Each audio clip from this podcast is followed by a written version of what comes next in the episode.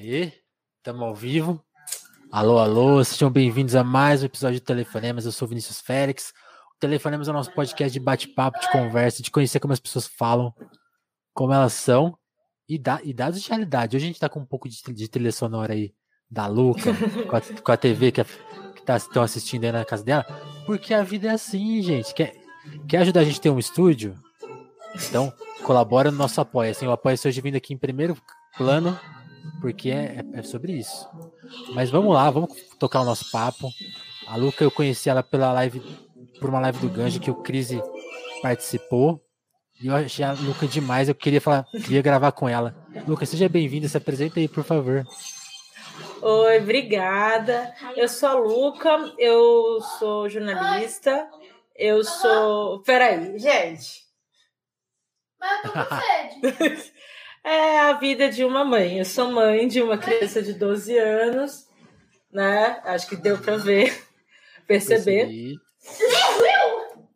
É, eu sou jornalista, mas agora estou fazendo direito, minha segunda faculdade, estou na metade do curso, estagio na área, sou militante do Movimento Negro Unificado, pesquiso revoltas populares e a Revolução Haitiana no núcleo de pesquisa Direito e Descolonização da Universidade de São Judas Tadeu, do CNPq. E milito no movimento feminista, de organizar um monte de 8 de março, ajudei a organizar o Elinão aqui em São Paulo, 20 de novembro. Sou dessas pessoas que gostam de estar na rua para pressionar por direitos. Entendi, entendi. E, e, e, e, por onde a gente começa? O que, que chegou primeiro na sua vida? A militância, a, a, querer ser jornalista, sei lá, quando você era mais jovem, você pensava em fazer outra coisa da vida? Como que. Quando você se politizou, assim, como foi esse processo? Ah, é uma pergunta difícil, mas. Politizou, eu não sei, eu, eu sempre fui assim. Eu sou a pessoa ah, então. que com, em, 80, em 89, com 4 anos, eu virava para minha mãe e dizia que eu queria fazer boca de urna com ela contra, contra o Collor, entendeu? Eu, eu era a pessoa que, tipo, é, virei e briguei com a minha mãe, porque em 92 eu estava na sétima, na, na primeira série, então eu tinha sete anos. Isso que é vocação, então. E eu queria, eu queria, ela estava deixando a gente, na, eu e a minha irmã na casa do nosso pai, e ela estava toda de preto, porque era, era o Collor tinha falado para que quem apoiasse dele saísse colorido, e as pessoas saíram de preto, né? E aí eu tava, eu lembro até hoje, eu tava com uma saia rosa e uma camisa branca com os desenhos e tal, tipo desenho em quadrinho. E eu virei, a gente ia chegar na casa do meu pai, lá em Belém, e aí eu virei pra mamãe, mas mãe, eu tenho que voltar para casa. Ela, por quê, minha filha? Porque eu saí de colorido, eu tinha que ter vindo de preto, eu não apoio o color sabe? E fui assistir, nesse dia eu, tipo, não fui nem assistir desenho animado, fiquei assistindo o, os votos do impeachment com a minha... Lembro quem votou em quem, quais eram os nomes das pessoas? Não, eu só lembro que eu vibrava quando tinha um sim. Entendeu? Eu não lembro. Mas eu sou essa pessoa, entendeu? Eu sou uma pessoa que sempre. Meu programa, as pessoas me perguntavam qual era o meu programa favorito na televisão, eu virava, eu gosto do horário eleitoral. Nossa! tipo... Já era noia de política mesmo, então. É, é do tipo, era criança que assistia o horário eleitoral. Eu sabia quando ia mudar o horário eleitoral de vereadores, parlamentares e afins. No, assim, ah, tal dia vai entrar o horário novo porque já deu tanto, entendeu? Ah, mas esse eu já vi. Eles estão sem dinheiro para poder colocar mais programa no ar sabe? Tipo, Já era crítica de horário eleitoral. Minha, é, a minha mãe virava assim, não, mas hoje, é, hoje aparece o executivo ou o legislativo. Não, hoje é, é, o, é, o, é o, que são, o que tem um monte de número e tal. E aí ela ia me explicando a diferença, porque que alguns tinham muito número e outros tinham poucos números. E, que... e aí, essa coisa de saber como funcionava algumas instituições e tal, como se dava, é, foi ela que foi me falando. E ela era muito ativa politicamente. Ela nunca foi dirigente de nada e tal. Uhum. Mas ela, ela, faz, é, ela fez a parte de, de comitê de greve lá na Federal do Pará, né? É, fazia a militância dela sem ser nunca organizada, mas sempre apoiando algum candidato mais progressista e tal. Era uma pessoa que tinha muita noção do que estava acontecendo no mundo. Certo. Né? E era uma pessoa que virava e, tipo, sempre localizava a questão racial, até porque, tipo, ela casou, com, ela, ela se amigou com um homem branco em Belém, ela era muito mais pobre que meu pai, ela era negra, numa família, a família do meu pai, uma família muito branca, muito burguesa, muito bizarrona, entendeu? É, tipo, tradicional, bem tradicional família paraense. E ela, e assim, ela, mas ao mesmo tempo ela sempre tinha muito cuidado, principalmente comigo, porque eu era essa pessoa que assim, tava louca para entrar, fazer política, quero fazer as coisas. E aí, tipo, na quinta série eu queria entrar no Grêmio Estudantil, a minha mãe não, porque essas notas vão acabar.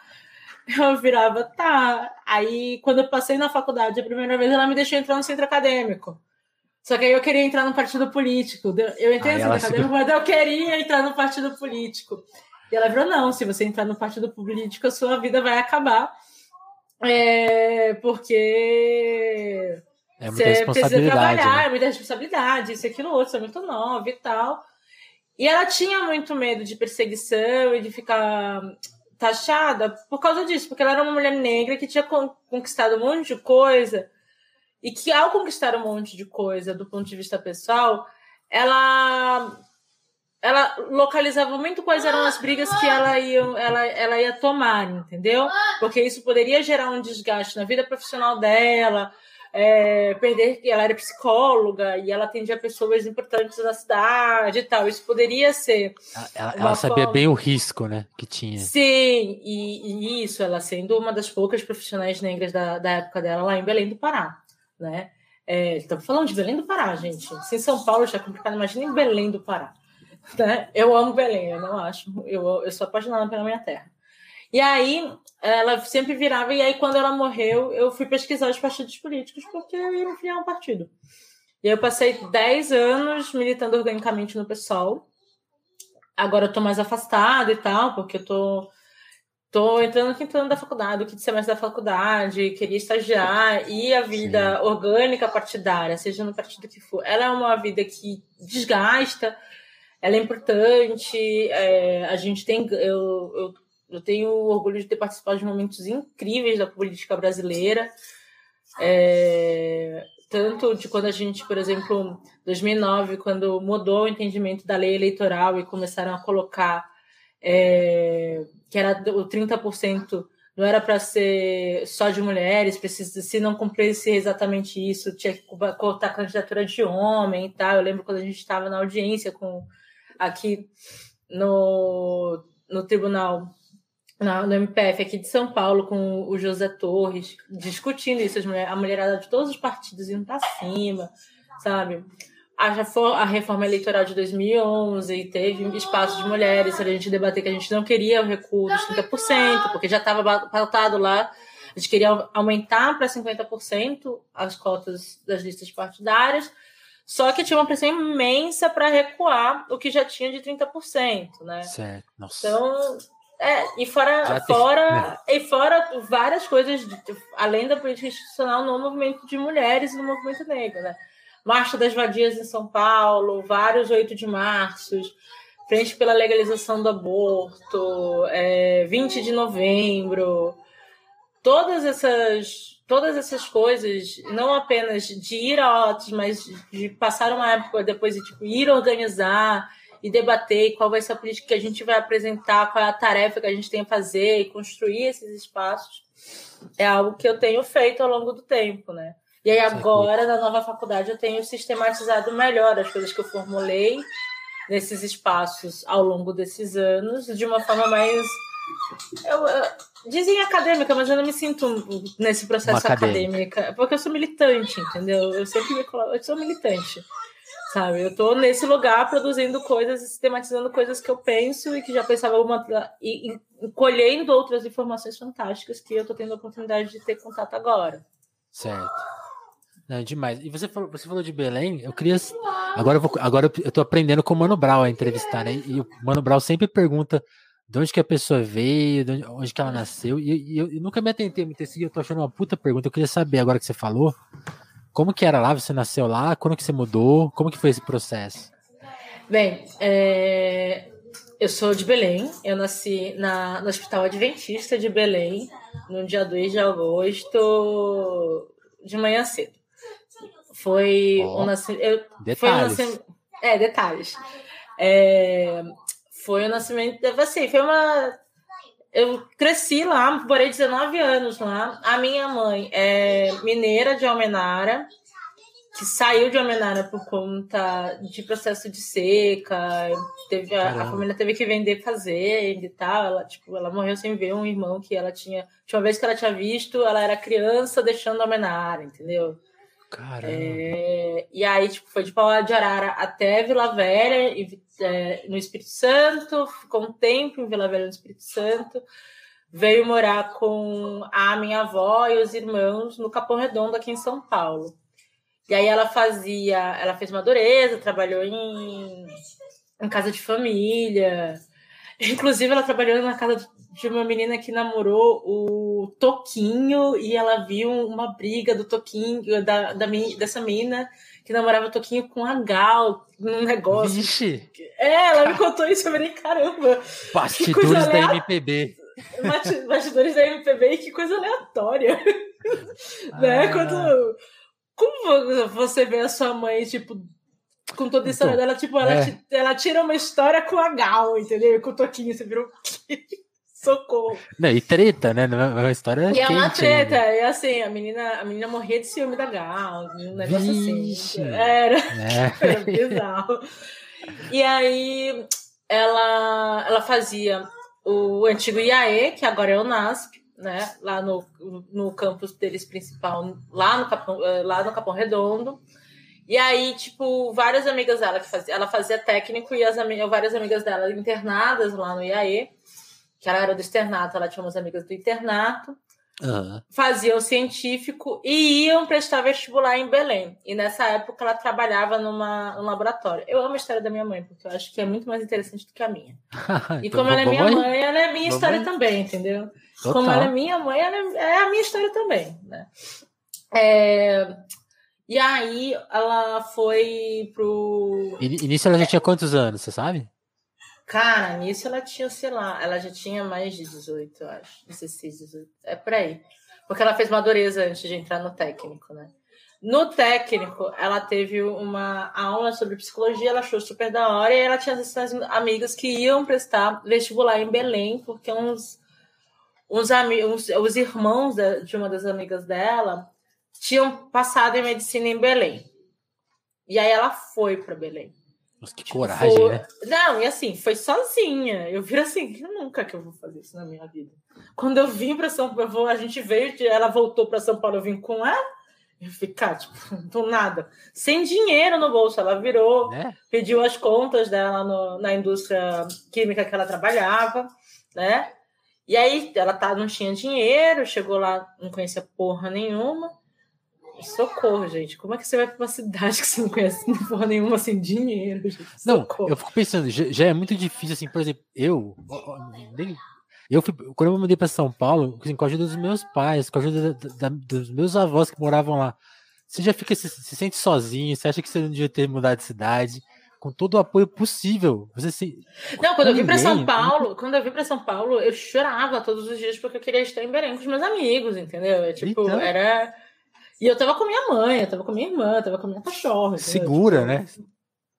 Porra! Mas assim, aí ela foi, e, e aí os amigos dela dessa indústria química, eles organizaram uma vaquinha e mandaram dinheiro para ela, Que demais. para que isso aqui deu uma segurada para ela. É, das amigas todas, do grupo que foi para lá para fazer o primeiro vestibular, a única das mulheres que passou foi ela, em psicologia. Foi de uma das primeiras turmas da psicologia lá, inclusive. Só que naquela época a psicologia não era visto como área da saúde.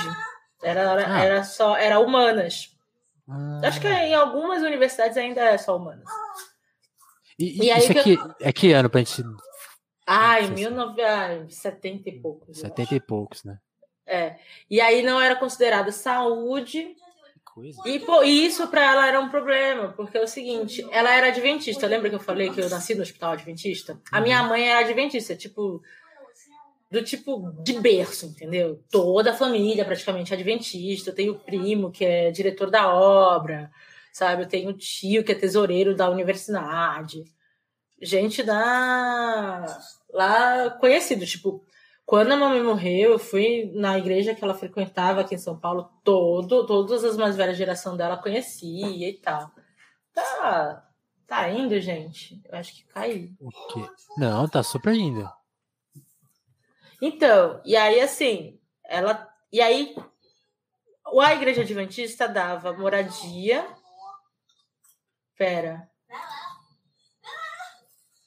O que que você Eu já sei tá- o que é. Tá indo? Não, tá rolando, não aconteceu Ah, nada aqui. tá. Ah, tá. Não, então, é porque daí. E aí, assim, a igreja adventista, na época, pelo hospital adventista, Aham. para quem passasse em saúde, medicina, nutrição, enfermagem, essas coisas todas, garantia moradia e refeição. Tinha- no, Tinha uma rede de apoio, entendi. no processo dentro do hospital adventista.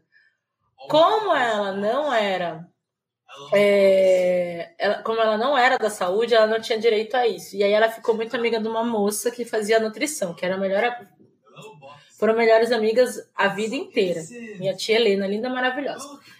E aí a tia Helena deixava ela dormir no chão do, do quarto dela, escondida durante algumas, algum, alguns meses. Uau. E as mulheres do refeitório da, do Hospital Adventista de Belém, naquela época, Passava. deixavam a comida da mamãe separada na banquinha para quando ela chegasse à noite da faculdade, ela pegasse e pudesse comer. E ela ficou um tempo assim até eles conseguirem mudar para uma casa lá perto do hospital e tal. E aí foi isso. É, tipo, e aí a mamãe virou, minha mãe virou, tipo, uma das psicólogas, uma psicóloga super respeitada na região, tem um prêmio lá do Conselho Regional de Psicologia com o nome dela, entendeu? Tipo, o, o reitor, o reitor da UFPA, o Torinho, que todo mundo ficou sabendo por causa da briga dele lá com o Bolsonaro e tal, que ele entrou Ah, com, na justiça, né? O Torinho ia em casa, a, tipo. A primeira pessoa que recebeu o prêmio com o nome da minha mãe, uma das primeiras pessoas, foi o Torinho. E, tipo, a mulher do Torinho era uma das melhores amigas da minha mãe. E, tipo, eles são tudo da psicologia. Né? O Torinho é da psicologia também, só que ele é da comportamento mental. A minha mãe era da, da psicanálise. E aí, assim, ela. É, é isso, ela, ela. Podemos dizer que ela venceu. Ela é uma história de case de sucesso do capitalismo. Sabe? E, e- mas o- uma, o case de sucesso do capitalismo, mas que tinha muita noção do que significava o lugar onde ela estava, as dificuldades que existiam. E o que, que significava. Fiquei- você, falou que, você falou que ela clinicou com as pessoas mais ricas da cidade. Eu fico imaginando as coisas que ela escutou, né? Uhum. Exatamente. Mas é isso. ah, por exemplo, ah, ela ela simplesmente ela tipo ela ela se amigou com meu pai meu pai era um ele tinha sido divorciado ele tinha se divorciado de uma outra mulher lá que era também tradicional família paraense né ai gente tradicional família paraense e aí, assim, eles se conheceram no, traba- no lugar que a minha mãe trabalhava. Porque, ah, meu pai é, tem uma questão de saúde mental, ele foi internado. E aí eles se conheceram, eles se apaixonaram. Ela sabia que ia ser super difícil e tal, mas eles ficaram juntos um bom tempo, né? E quando ela decidiu separar, porque ela não tava, ela não era mais apaixonada por ele. E aí pensa, mulher negra que não tem família dentro de uma cidade. Belém é legal, é bem legal, mas assim, é uma cidade tem seus, seus conservadorismos, apesar de a Certo. gente de ser uma cidade que elegeu um puta prefeito da hora, entendeu? Mas tem seus conservadorismos, tem em especial com mulheres, mulheres negras e tal. Tem sim, né? E aí, assim, ela sempre, ela, tipo. De fora, né? Ainda, tem essa questão, né? Ela não é de É lá. isso, ela- né? exato, ainda tem isso e tal. A, ela criou duas filhas com isso e sempre dando help pro meu pai quando era necessário, entendeu? Eles eram amigos, até ela, mas eles eram super amigos e tal. E vivia a vida dela bem, assim, sabe? Tipo.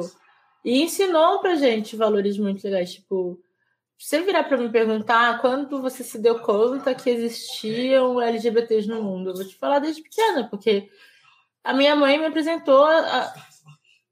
Tinha amigas dela que eram namoradas, ela me apresentava, essa é a fulana e essa é a namorada da fulana. Sim. E ok, sim. sabe? Tipo.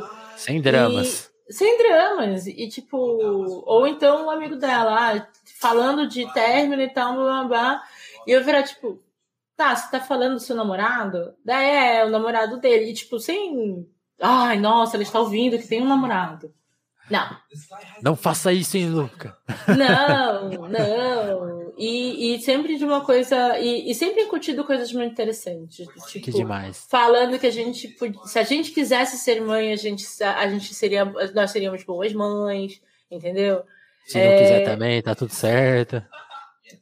Sempre colocasse, colocava no si na possibilidade. Ou nunca no tipo, nossa, quando você for mãe. Não, é se você quiser ser mãe, vai ser muito legal. Se você não quiser, também. Né? É, e enfrentando vários BOs, porque é isso, né? Tipo, quando ela se falou do meu pai, foi, mano. A minha família, quando a gente tava com ela, não falava comigo com a minha irmã. Fingiam que não se conhe... fingiam que não conheciam a gente. Tradicional família paraense, gente. Tradicional família paraense. Fingiam. Teve uma vez que a gente estava no mesmo hotel, em Fortaleza, de um irmão do papai que mora em Macapá. E eu, eles são todos uma cara do outro. É a lata. É cuspido e escarrado. A gente entra no elevador, eu tinha uns 11 anos, eu tinha a idade da minha filha. Eu olho aquela, aquele cara que é a cara escarrada do meu pai viro pra minha mãe e pergunto: Mãe, mãe, esse cara é meu tio, né? Tipo, Só altão. pode ser, né? E ele, vi, ele virou e, tipo, olhou pra cima como se não fosse com ele, porque eu estava com a minha mãe. Caralho. Não, do tipo, em Belém, lá em 1900 e bolinha, se tiver shoppings ouvindo, não tinha é, banco 24 horas para tirar dinheiro desse jeito que a gente tem agora, entendeu? Uhum. Que é 24 horas, Ana. Tinha um banco 24 horas na frente de um supermercado e que aos domingos todo mundo se encontrava lá porque ia tirar dinheiro para passar o domingo ou no sítio, ou no clube, ou alguma coisa assim, né? Uhum. E a gente encontrava. Aí os tios fingiam que não viam a gente, a gente virava nosso tio, Nossa. ele não tá falando com a gente. Era um negócio bizarrão. E aí, quando a gente tava com o meu pai, a benção, minha filha, como vocês estão? Não vai, vai vir falar com seu tio, não sei o que. Pô, você não fala comigo que eu vou falar com você. Não, mas imagina, tipo, duas crianças, Nossa, do tipo. Não, era bizarro. Né? E a gente virava, eu virava, mas você não falou com a gente de. Por que você não falou com a gente direito aquele outro dia? Aí eu tá acontecendo, ah, né? não, socorro. Não, é porque eu tava muito atrasado e tal, mas a gente agora vamos conversar, etc, etc, etc, Nossa. entendeu? É, mas é isso, tipo.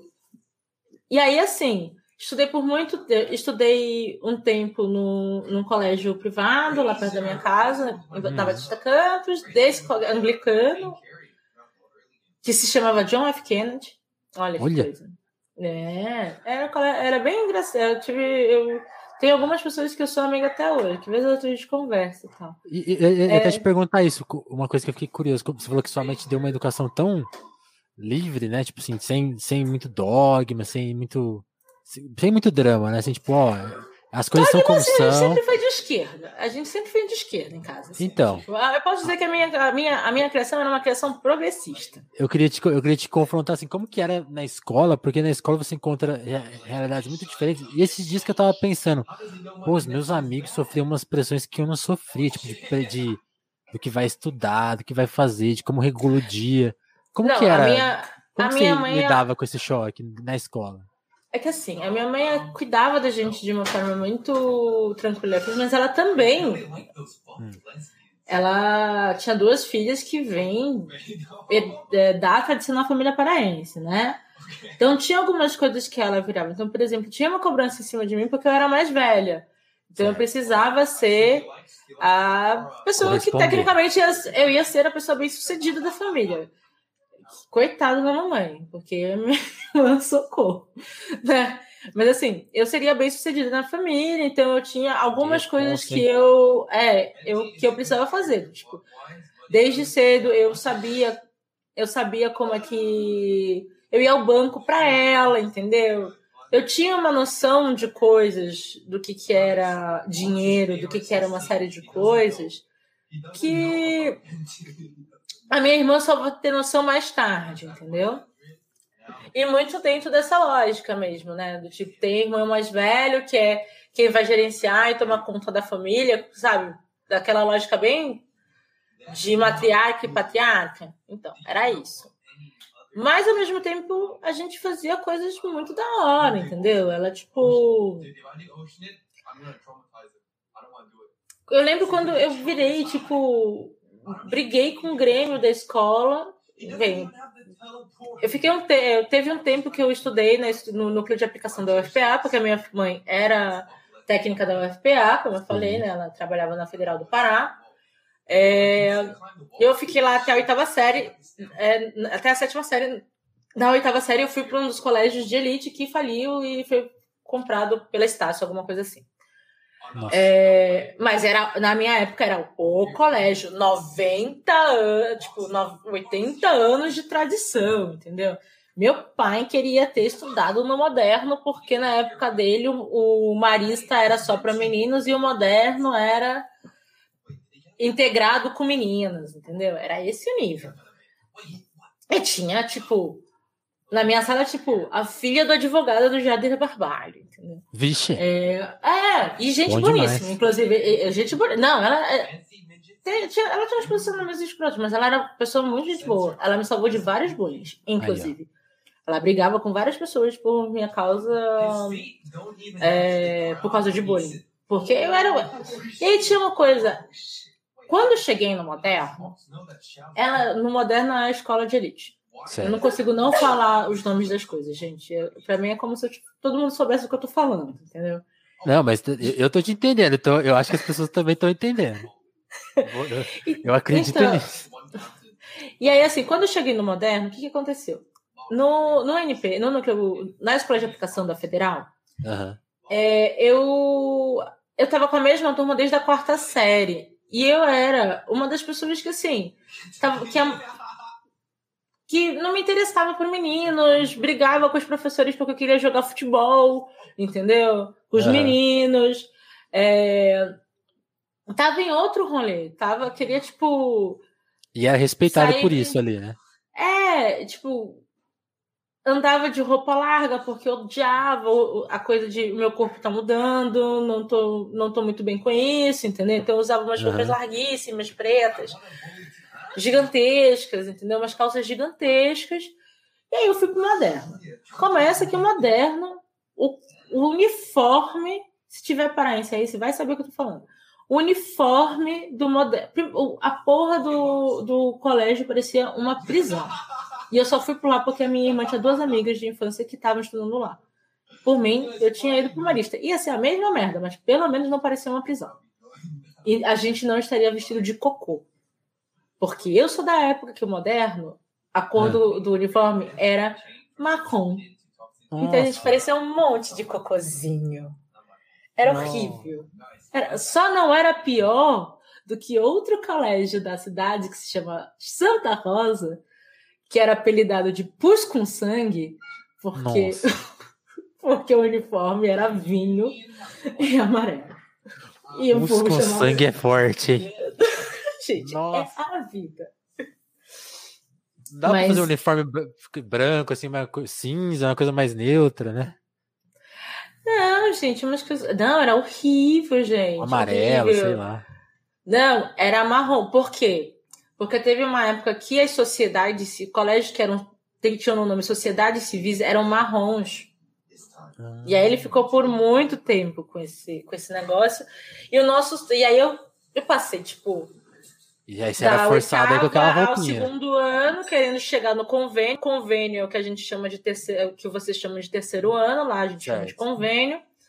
Porque no convênio você usa bata, e a gente tinha, ia, ia se livrar da porra do uniforme Justo. marrom.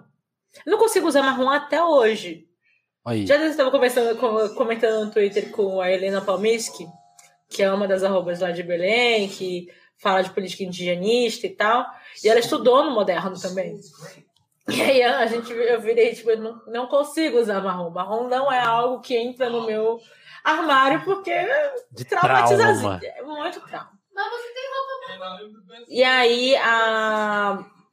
E aí eu cheguei no. mo- Aí eu cheguei no moderno. As meninas todas, tipo, ficavam perguntando se eu tinha namorado, se eu tava interessada em alguém. E eu virava, não, eu Hum, gosto de política. e aí? Eu vou ter um filho chamado Kosovo. 14 anos falando merda, entendeu? Essa parte 14 do Kosovo não rolou, né? É que- não, ainda bem, gente. Ainda bem que eu, eu amadureci e aqui estamos. Estamos tranquilos. Tá ótimo. Ah, Por muito favor.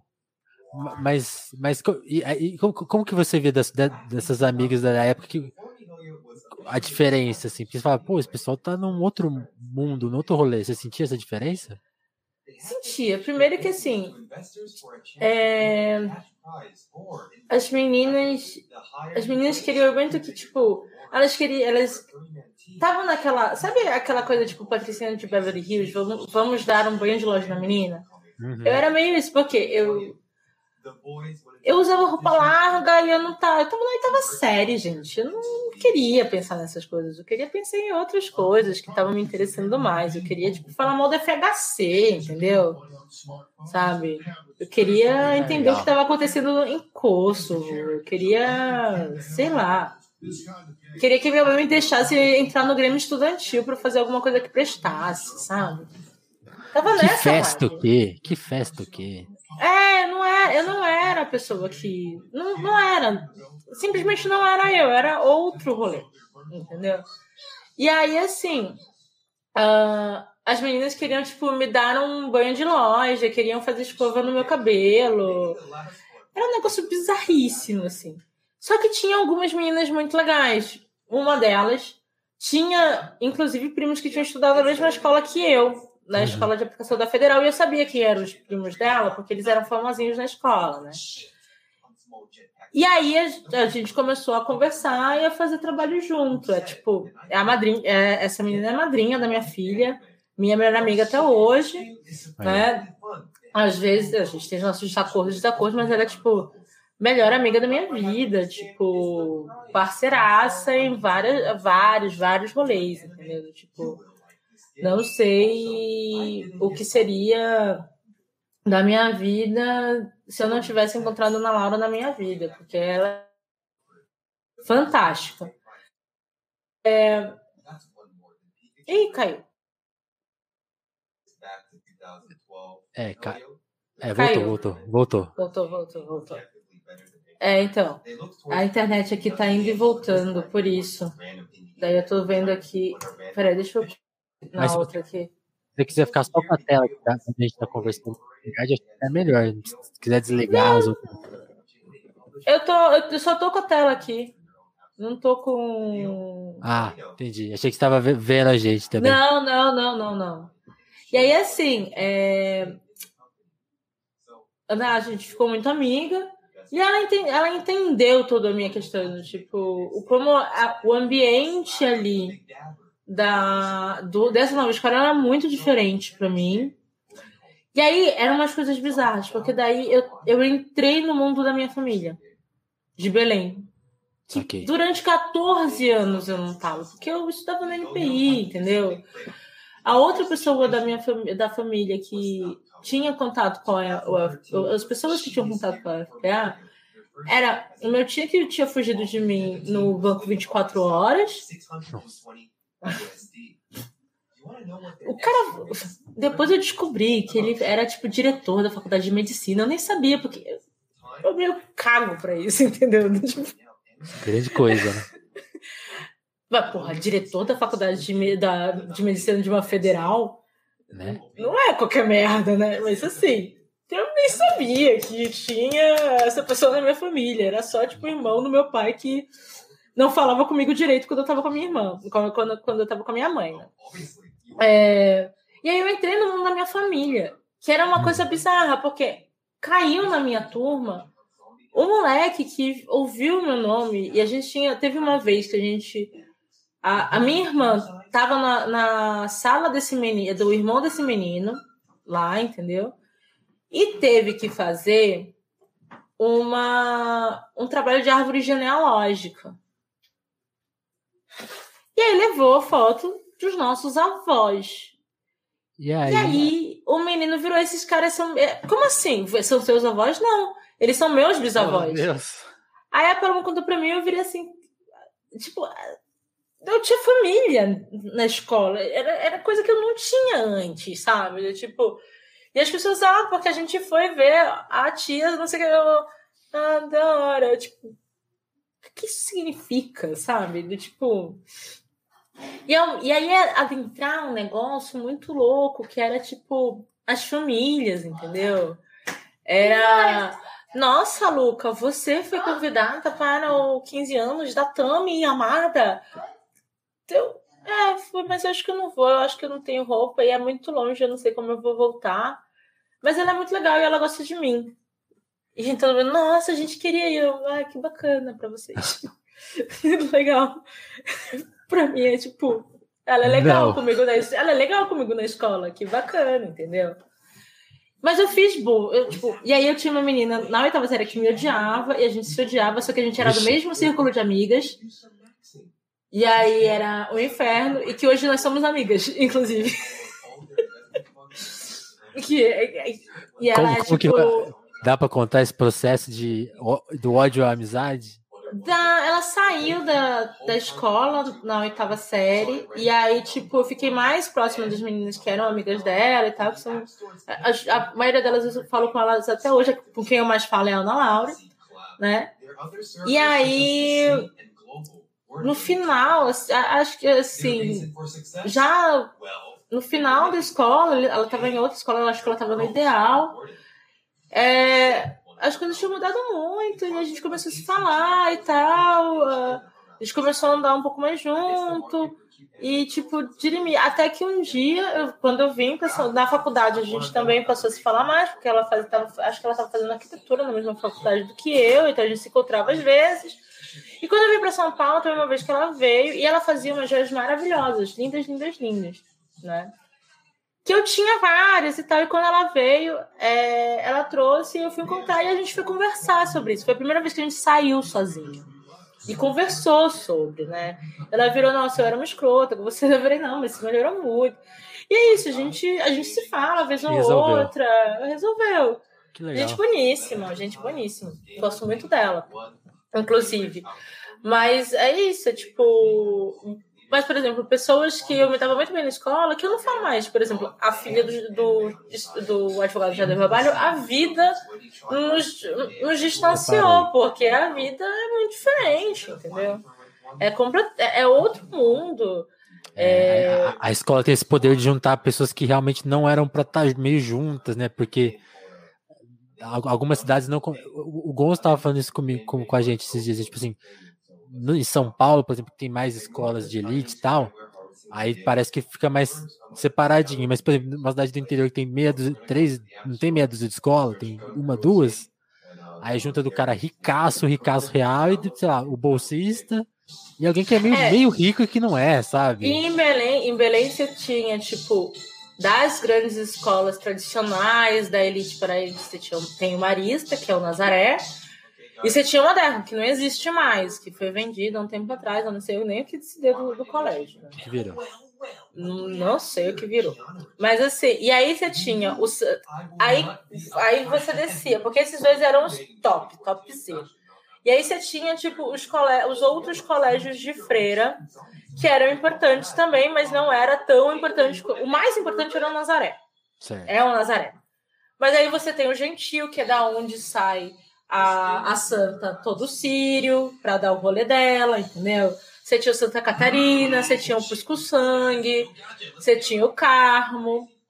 O Carmo era é, salesi- salesiano. Ia uma galera mais, mais proleta, né? Tinha o Ideal, que era já, é, já entrou naquela. é, foi o primeiro colégio de Belém que tinha aquele, aquele esquema assim. Nosso foco é o vestibular, vestibular, vestibular, vestibular, entendeu? Aham. Então, era mais dividido, né? Então, na- nos primeiros anos, por exemplo, você tinha o Santa Emília, que tinha. Tem até um- uma filha de uma amiga que estuda na Santa Emília atualmente. É, mas é isso, você não tinha, tipo. E tinha os grandes colégios é, públicos, né?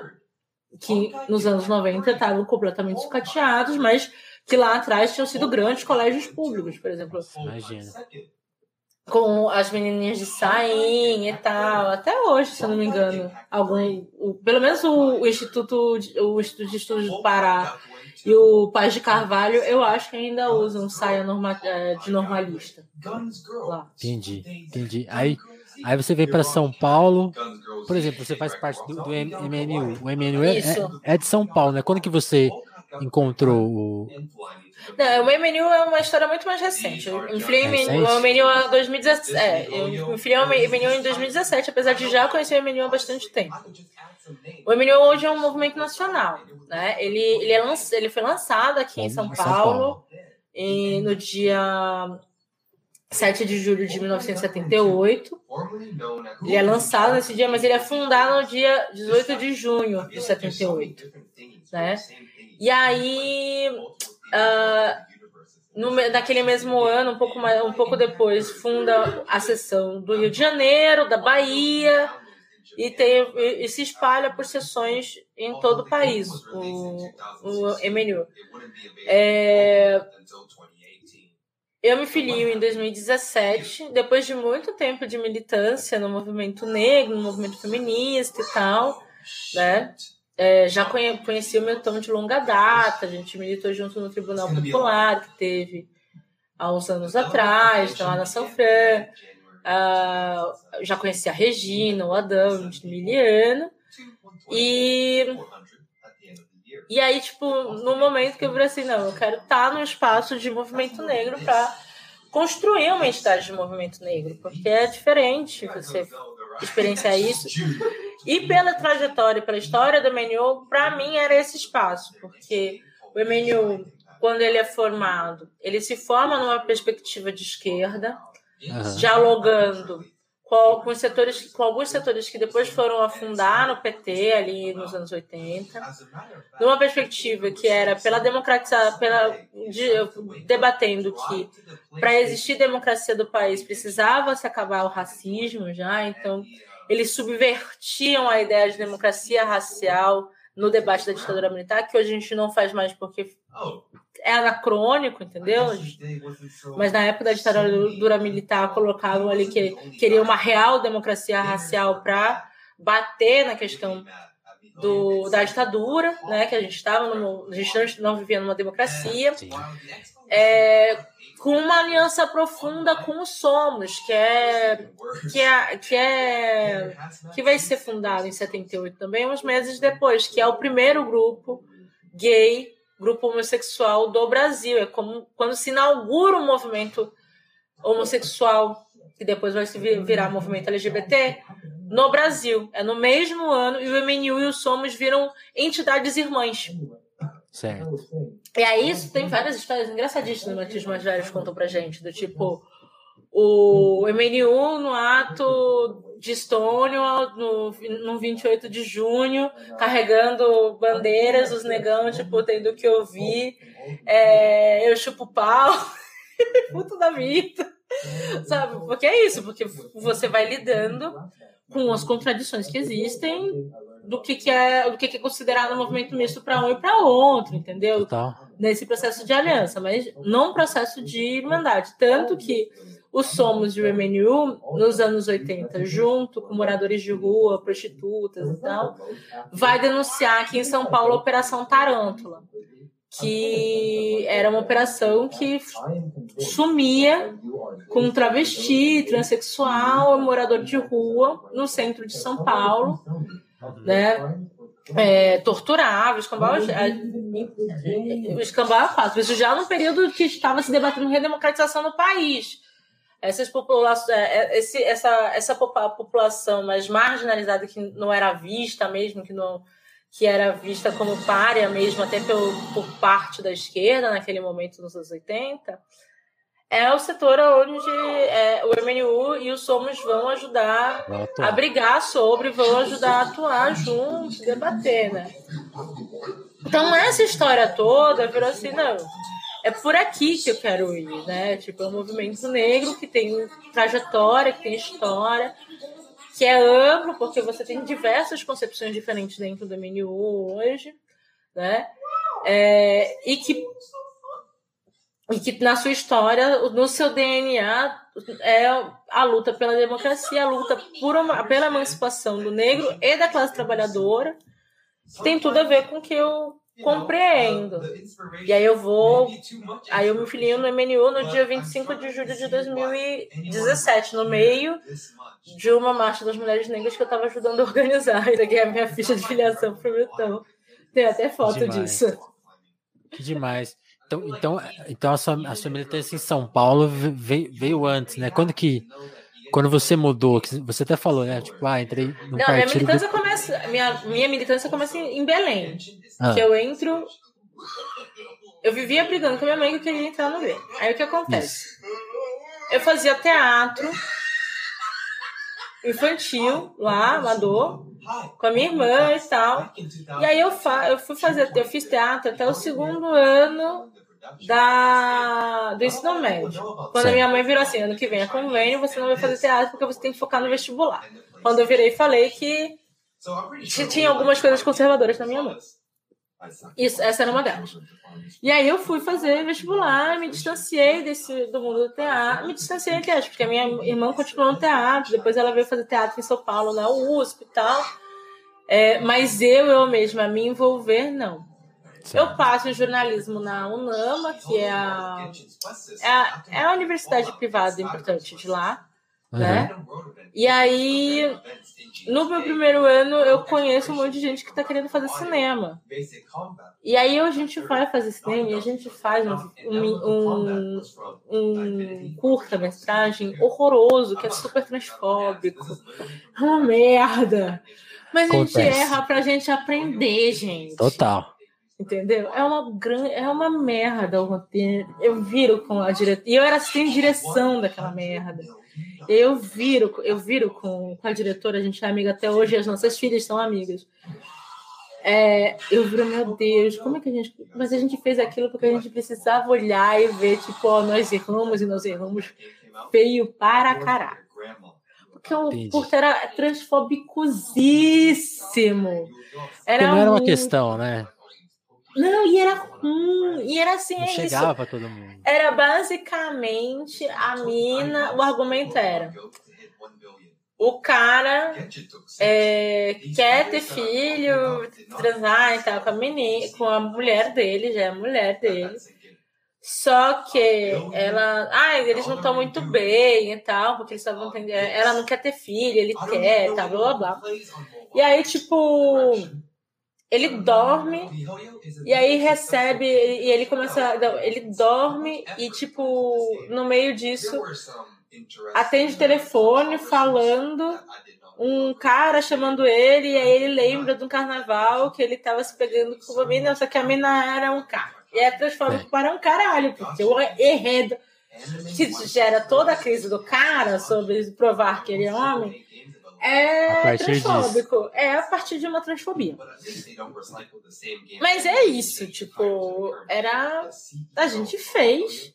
Foi exibido no, no cinema cult de Belém uma única vez. Olha aí. Ainda viu, bem. Viu.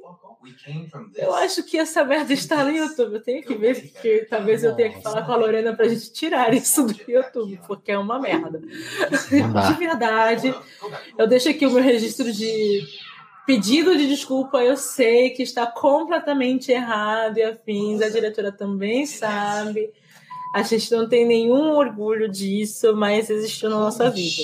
Não, mas é, é muito isso, porque eu até te perguntei a coisa da escola, porque eu acho que assim, vários assuntos que você tinha em casa não tinha Ai, na gente, escola. Não, e tínhamos Imagina falar de tipo... transfobia. Não, e assim, a gente Isso não é falava ontem, de. Trans... É, foi ontem, mas assim. E aí, assim, tipo, Eu era a pessoa que falava de sexo tranquilamente na escola, sem nunca ter tratado, nem nada, porque a minha pegada não era essa. Então, eu, tipo, falava sobre algo sexual na escola com um dos meus melhores amigos até hoje, que era, tipo, aula de sexologia, da hora do recreio, ficava eu, oh, porque você sabia disso, e funciona assim, assado, blá, blá, blá, blá. E era muito engraçado que esse meu amigo, eu sabia, eu, eu virava tipo, mano, esse meu amigo é gay. Só que ele virava, ai, Luca, eu gosto tanto de você virava. Não. Não. Calma. Óbvio que tinha também o síndrome. Mano, Belém do Pará, você só era bonita se você fosse, tipo, branca. Mas assim, muito branca. Loura, Saquei. de olho claro. Isso era, tipo, mano. A pessoa era a pessoa, considerada a pessoa mais gata do negócio. Então eu tava, tipo, do outro lado. Tinha essa parte, mas tinha, tipo, tinha o fato de eu olhar, hum, mas eu acho que ele é gay.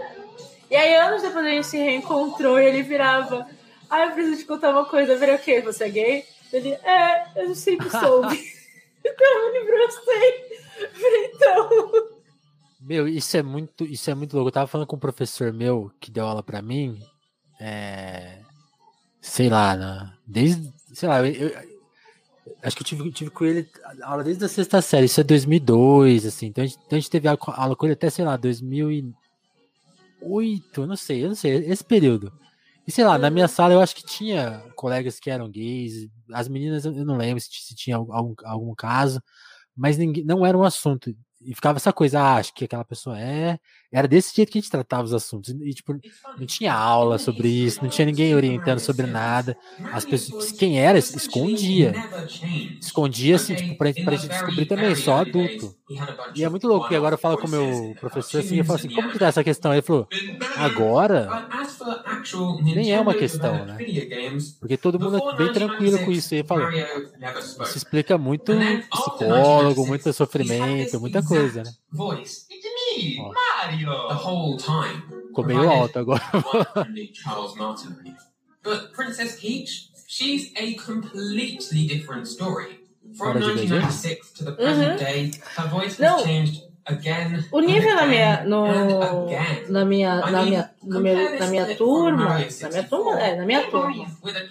Eles-. Enfim, era tipo, a gente tinha um professor gay, maravilhoso, falo com ele até hoje, o Rodrigo. Ah. A gente ficou amigo depois, a gente were pra balada depois, a gente brigou, a gente voltou a ser amigo e tal. Mas ele era, era, era tipo, foi meu professor de literatura do primeiro, segundo e convênio. E eu era apaixonada.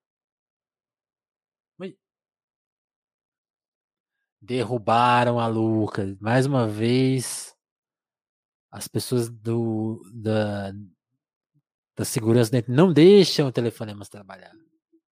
Fica aí a nossa denúncia. Agora que a, que tinha uma que a audiência subiu, né? Derrubam a nossa convidada. Isso é, é o Brasil, né? É esse Brasil que vocês querem, querem para os seus filhos?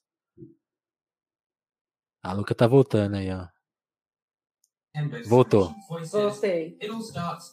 Ai, gente, essa 1996. internet, socorro, gente. Minha sensação é que os serviços de internet todos pioraram muito durante a pandemia, não sei vocês.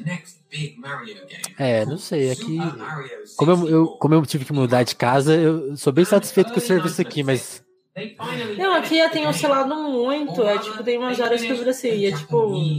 Eu pago e tá mano, o que tá acontecendo? É. Sabe? Mas, enfim, onde eu tava, gente? Desculpa. estava falando. Nossa, eu, eu tive que. Eu, eu, eu tomei o susto do, da queda, agora eu tô entrando também. Não, enfim, mas eu comecei a militar tava em falando, você, tava Belém. falando, você tava falando do seu professor, que, que era gay, que vocês saíam Que era gay, é, a gente era muito amigo. A gente, a gente teve uma época que saía bastante e tal. É, e aí, o povo da minha turma ficava de piadinha com ele e tal. Eu falei, mano, vocês são muito idiotas, porque não faz sentido o que vocês estão falando, entendeu? O cara é ótimo professor e tal. Ah, mimimi, bando de chato, machista, escroto do caralho. E aí o que aconteceu? Eu não podia disputar o Grêmio da escola. Porque a minha mãe não deixava eu entrar no Grêmio da escola, porque isso vai acabar com as suas notas, vai acabar com a sua vida. coi- Como assim? Né? É, e aí eu fiz o quê? Eu não entrava nas chapas de oposição, mas eu, eu pegava e escrevia. Mini jornais que eu colava nos painéis das, das, das, Pela escola. das salas, aonde eu comparava o presidente do Grêmio com o coronel e que o que ele fazia era um absurdo porque era política coronelista, porque ele trocava o, o gosto de a- as pessoas que compunham eles que eram populares por votos e o escambau e o bababá, porque não sei o que mais e tal. E aí, assim, o cara era da minha turma e me chamava de boca do inferno na aula de literatura. E eu virava, tipo, foda-se, Gregório você é mesmo. Você gosta do Jader Barbalho, a gente nunca vai estar no mesmo lado, entendeu? Amigo, não estaremos nunca ao mesmo lado, não estaremos, não existirá isso. Até que em 2002, eu acho que eu e ele fomos um dos poucos a tirar. Ele tinha 16 anos, então a gente não era obrigado a votar. Fomos dos poucos a tirar o nosso título de eleitor. Ima- ima- imagina, né? Se a pessoa viciada em política. Olha lá, estão tentando. Estão tentando nos prejudicar. Mas imagina, né? Que a Luca ia esperar até 18 anos pra. pra tirar o título de eleitor.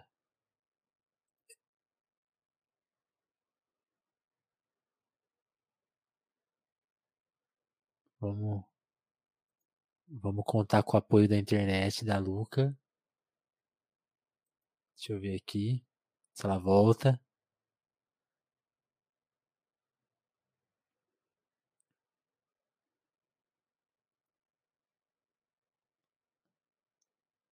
Ó, agradecer ao Dudu Fonte que começou a seguir a gente, o Amarildo. Sejam bem-vindos ao Telefonemas. Voltou. Ah, gente, socorro. Então, mas é isso. Aí o que aconteceu? Eu colocava e chamava ele de coronelista. Só que tinha um B.A., porque lembra da minha amiga, que era filha do advogado Jader Barbalho? Ela era sempre da chapa dele. Então, Lógico, né? ela ficava brava comigo, porque eu escrevia as coisas, ela pegava, uma vez ela marcou tudo que ela queria discutir. Eu falei, tudo bem, a gente discute. Mas eu não vou retirar o que eu tô falando, mesmo gostando muito de você. Eu não vou retirar. E a gente foi, a gente discutiu e tal. Mas ele me chamava de boca do inferno no negócio. Era um inferno. E aí o que aconteceu? Nós dois, 16 anos, tiramos o nosso título de eleitor. Né? Poucas pessoas tiraram, nós fomos uma dessas poucas pessoas. E aí um dia, esta figura vira pra mim e fala, 2002, gente. Lá vem. Ela vira. E aí, Luana? Vamos vermelhar? Caralho. Eu olhei pra aquilo e falei. Isso tá muito esquisito. Como assim? Esse cara tá me falando que vai votar no Lula. Ele vive descascando o PT. Que loucura é essa? Não faz sentido. Tem alguma coisa de muito errado. Olha, olha, eu, eu fiquei imaginando o que, que o FHC fez pra esse país pro povo gostar do Lula, hein? Ele deve ter feito alguma coisa muito terrível. Mano, E era esse, e eu virava assim, cara. Não, mas tinha um motivo em Belém, porque é o seguinte, tinha tido o apagão. Aí, ó. No, tinha tido o apagão. Aliás, vai ter de novo, dizem, né? É, mas aí tinha uma coisa. O governador, o, gover, o governo do Pará naquela época era do Almir Gabriel, que era do PSDB também. Pra quem não sabe, não é só São Paulo que é governado há décadas pelo PSDB. O Pará também é. Mas no Pará a gente teve quatro anos de governo do PT. Mas depois voltou pro PSDB e agora tá com o MDB. Que é melhor do que o do PSDB. Mas enfim. Não é só o. O, o Tucanistão não, era, não é só em São Paulo. Nossa, eu não sabia disso, não. Porque a- a- aqui eu acho assim, eu, eu acho impressionante que, que paulista quer falar do resto do Brasil, sendo que quer governar 30 anos pelo mesmo partido. É. Enfim, né? E depois quer falar de ditadura por causa de oito, Mano, de trinta- 14 anos de. Sabe? Tipo, Né? enfim. O PT não chegou nem perto disso. Não, meu Deus, gente. Só E sonhou. assim, o Homem Gabriel era do PSDB. E ele ia colocar a gente dentro do apagão. E nessa mesma época, de 96 a 2004, 2004, isso, de 96 a 2004, Belém era governada pelo PT, pelo nosso lindo, maravilhoso Edmilson Rodrigues, que é prefeito atualmente, né? O melhor prefeito que a cidade já teve, de verdade. Que demais. É, e aí, assim, o que ele fez? Ele organizou a população de Belém para ir para a Assembleia Legislativa do Pará para pressionar para o Belém não entrar no apagão. Por quê? Porque no Pará a gente tem a usina de Tucuruí. E mais da metade da energia que é produzida pela usina de Tucuruí é consumida pela produção de alumínio na Albras Alo Norte, em Barcarena. Não é pela população paraense. Então você conseguiria, diminuindo a produção de alumínio, ter energia para é, ter energia ligar um ninhão e existe um ninhão que liga a produção de energia do Pará para o Sudeste, que é um ninhão que fica na divisa com Mato Grosso, ligar o ninhão e transferir energia de lá para cá. A gente não entraria no apagão e dava uma segurada aqui para vocês, né? Os nortistas salvando a vida dos, dos sudestinos fudidos. Né? né? E aí, tinha essa questão aí colocada com, com o ali. Então, acho que isso pode ser uma explicação. Mas é, eu achei esquisitíssimo, esquisitíssimo. Mas sabe quando você vira assim, mano, tá alguma coisa muito errada? E pela primeira vez na minha vida, eu não fui emperequetada de vermelho. No meu primeiro voto, eu não fui emperequetada de vermelho. E a minha irmã me perguntou por que, eu não porque ela estava emperequetada de vermelho. E eu virei para ela e falei, eu não sei, tá acontecendo alguma coisa muito esquisita, Paloma. Eu acho que eu não vou votar, eu acho que eu vou votar nulo e eu não vou votar no Lula. E ela começou, não, é o nosso voto, Luca. Você vai votar nele, é o seu primeiro voto. A gente sempre sonhou com isso e tal. Eu falei, eu sei. Meu primeiro voto. Era muito isso, era muita emoção, era de verdade. Era muito de total, verdade. Total, total. Sabe? E aí, eu virei assim, mano, mas tá muito esquisito, Paloma. O fulano falou que vai votar no Lula. E é o fulano, entendeu? Coronel. A gente direita. conhece ele. Sabe? O cara que vira, tipo, gay não pode casar, entendeu? Tem alguma coisa muito esquisita acontecendo. Mas aí eu peguei, tipo, fui votar, votei no Lula, não vanulei. Meu primeiro voto pra valer foi no Lula.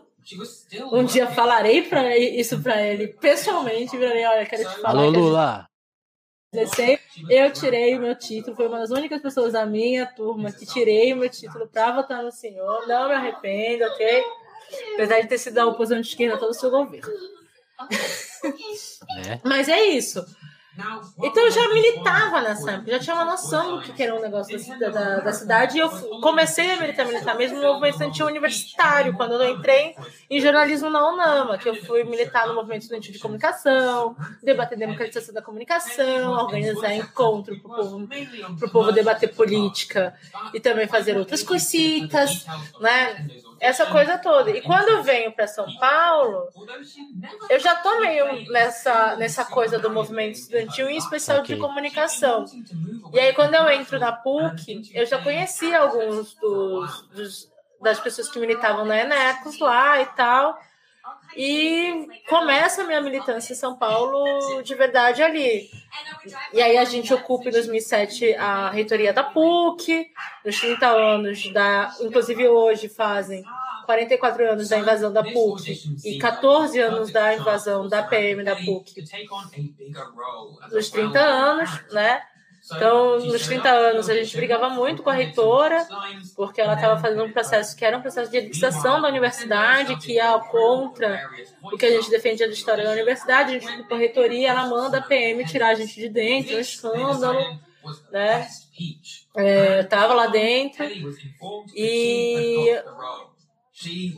e dentro do processo centro acadêmico vai entrando em contato com o movimento estudantil, com o movimento feminista, é, é, via o centro acadêmico que eu vou começar a construir o 8 de março. É via o centro acadêmico que eu vou acompanhar, começar a acompanhar coisas do.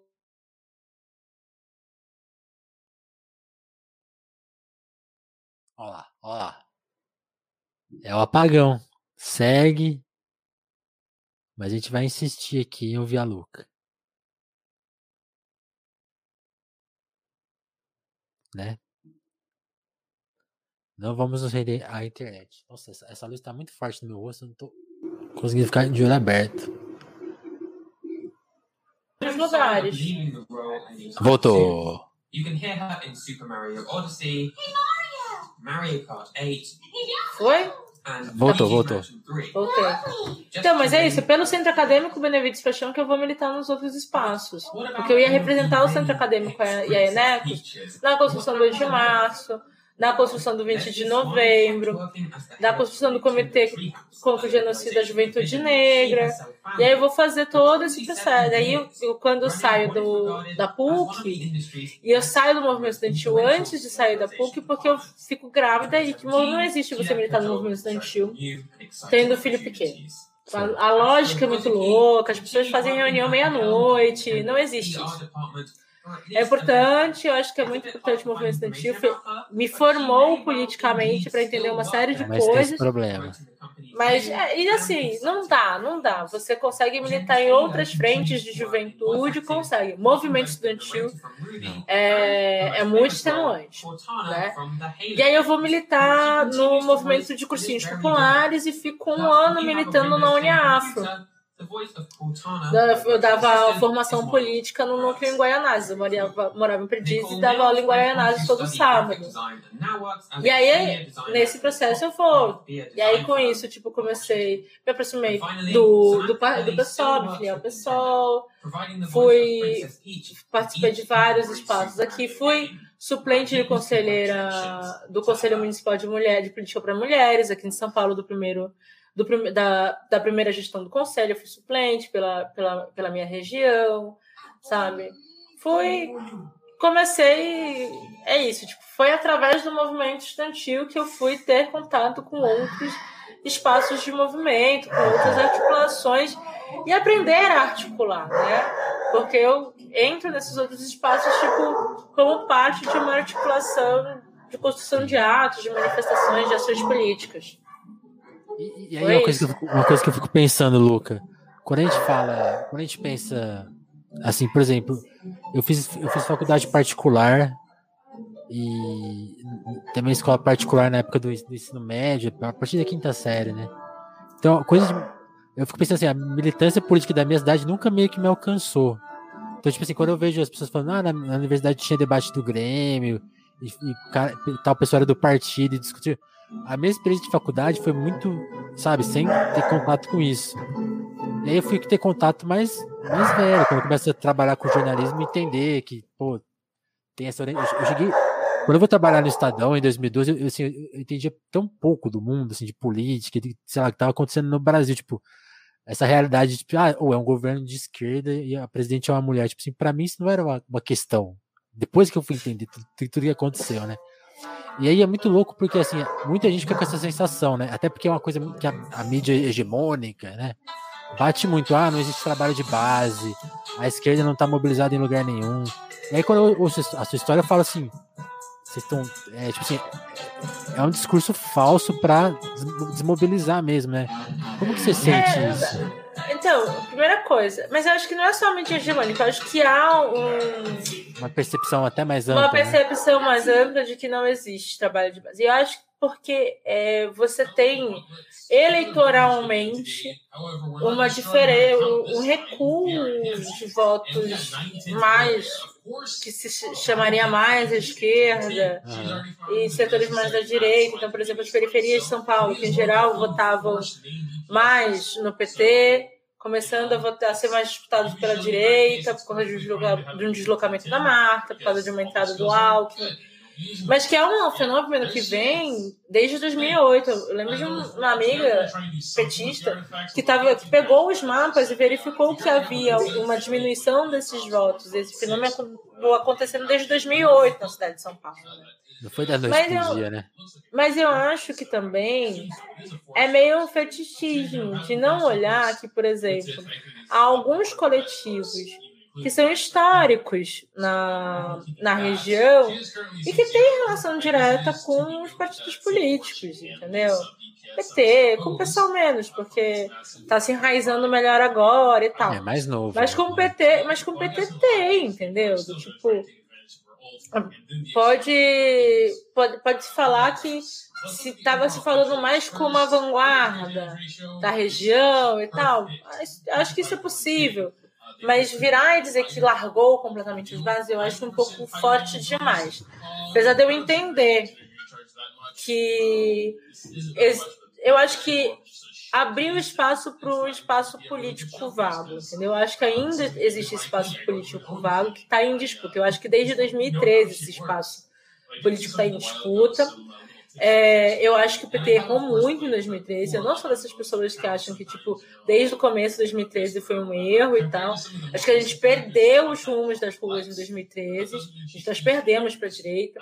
Nós perdemos porque o PT é, teve uma dificuldade gigantesca para dialogar com o movimento e dar uma saída para isso que não fosse a saída da violência do PSDB. Com isso a direita conseguiu adentrar, mas também por conta de uma política que já vinha de outros momentos, de antes de 2013, por exemplo, na minha época de movimento estudantil, a gente tinha uma puta briga com os autonomistas porque não queriam que a gente colocasse bandeira de partido no negócio sabe? E assim, em ato da USP, em, em ato da PUC, ah, mas é bandeira de partido, nós somos estudantes, esse partido não, não nos representa. Porra, mano, eu estudo aqui. Eu estudo aqui, organizo estudantes aqui. Você vai dizer que eu não, eu não existo? Não, que eu não posso virar e falar o que, me representou, não. Eu acho que tem BOs para todos os lados. Significa que a esquerda e, e o progressismo em geral errou muito na Constituição de 2013 e a direita ganhou. Tanto que ganhou que impeachmentou a Dilma. Né? né? O, eu acho que, por exemplo, atos gigantescos sem carro de som, um erro sabe? Eu não acho que precisa ter carro de som em tudo, mas eu acho que atos gigantescos sem carro de som ajudam a grande mídia a, a, a ditar como é, qual que é a pauta do que está falando e tal, porque você não ouve, você não tem o áudio categórico lá dizendo ó, a linha é aqui, entendeu? E, e, sabe de uma coisa que eu acho que sim, isso, isso a gente notou a primeira vez que, que por exemplo, eu, eu, sou do interior de São Paulo, então em São Paulo eu nunca fui em manifestação grande. Os meus amigos anarquistas, quando virem isso, vão tudo querer matar, mas eles sabem que. Não, mas eles sabem que eu falo isso, eu defendo não, mesmo, por, eu não tenho exemplo, problema nenhum com isso. Eu, eu, queria muito te contar o meu ponto de vista da pessoa que não, tinha, que não tinha política perto mesmo. Então, por exemplo, eu mudei para São Paulo em 2012, no, no mês de 2012. Então, quando chega junho, eu, ta, eu tava, meio, eu tava no, no, emprego que não era fixo, que, que meu emprego fixo tinha caído. Não era, nunca tinha ido coisa de rua, achava, tava sozinho na cidade, achava perigoso ir. E aí eu ficava com medo de ir, tipo assim, oh, os caras, a polícia tá batendo muito, né? Aí quando tem aquele primeiro, que, que, que a polícia não colou, né? Que, aquele gigantesco primeiro que teve. Que coincidência! Não tem é. polícia, não tem violência. Mas para mim foi, foi angustiante, porque, assim, era, além de ser enorme, eu ficava com essa, com essa percepção, tipo, isso aqui não tem direção.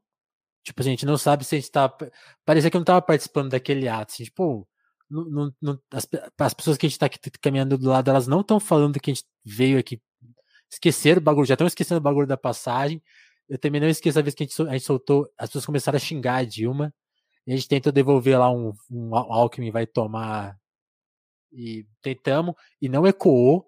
Aí eu lembro que a gente, eu, eu e a amiga, a gente falou assim: esse bagulho que tá de direita, né? Bagulho que não, assim, tipo assim, Aí, aí, aí que, não, e na época no... eu não entendi a gravidade disso, mas. Eu tava no dia que a gente formou um bloco junto com o MPL, os partidos políticos e afins, em que os fascistas é, fica, faz, é, rodearam o bloco inteiro. Um, uma militante do PT mais velha, minha amiga, levou uma garrafada na cabeça. Caralho. E os caras, tipo, pra expulsar a gente dos atos. E aí, por isso que eu acho que a gente perdeu os atos pra direita. Eu não acho que começou assim. Mas eu acho que, por exemplo, quando, quando deu o, o ato que não teve violência, que teve no final, né? Que estourou ali no final, foi bizarríssimo. Eu, eu lembro que assim, eu tava saindo da redação e eu ia pegar o final do ato. E eu tava com um repórter amigo meu que nunca tinha ido em ato. E aí estourou, ele virou, quero ver. Eu virei, não. Eu liguei para um amigo meu e virou, estão levando para 78. Eu virei, a gente vai fazer reportagem sobre isso. Peguei, a gente foi andando, correndo por entre Higienópolis e afins, porque estava tudo sitiado, até chegar na 78, pegar os nossos bloquinhos e começar a fazer matéria. Pra, que na época a gente, traba, a gente trabalhava no site jurídico, então a gente conseguia fazer matéria pegando questões técnicas. E a gente dava muito furo na grande mídia, porque o MPL tinha uma linha que os, os advogados não falavam com a grande mídia, mas os advogados falavam comigo por causa da minha história de militância, essas coisas todas e tal, e sabiam que podiam confiar em mim, que eu não ia distorcer o que eles estavam falando, o que, que ia acontecer e tal, e, e que eu só conseguiria cobrir desse, é, dessa forma direito se eu falasse com os advogados, porque o site era jurídico. Não dava para não dava para conversar com o dirigente do, do MPL, porque aí o foco dentro do site ia ia subverter. E aí os jornalistas, os jornalistas mais velhos ficavam tipo, mano, como assim? Ela consegue falar, amigo, tem estrada aí, né? De militância. Não, não cheguei ontem. Não cheguei ontem aqui, é muito ato organizado, meu filho. As pessoas convivem. Mas é, quando, quando deu um milhão de pessoas na rua, era muita gente, e eu lembro a, o, o, um dos começos, porque o ato se dividiu em vários. Teve uma hora que foi para Paulista, teve uma hora que foi para o Palácio do Governo e tal. Sim, que é teve bastante hora, repressão. Teve uma hora, inclusive, é, eu lembro muito que eu estava com os advogados para cobrir o ato e eu encontrei com o Wallace Lara, que é repórter da Globo, da TV Globo. Gente boníssima, eu amo o Wallace. E aí, assim, ele virou, pô, Lucas, eu tô tendo que usar. Eu falei, putz, eu tô falando com os meninos direto que não dá pra ser assim e tal, mas que precisa saber diferenciar o que é trabalhador na notícia e tal, e eu sei que isso é firmeza, entendeu?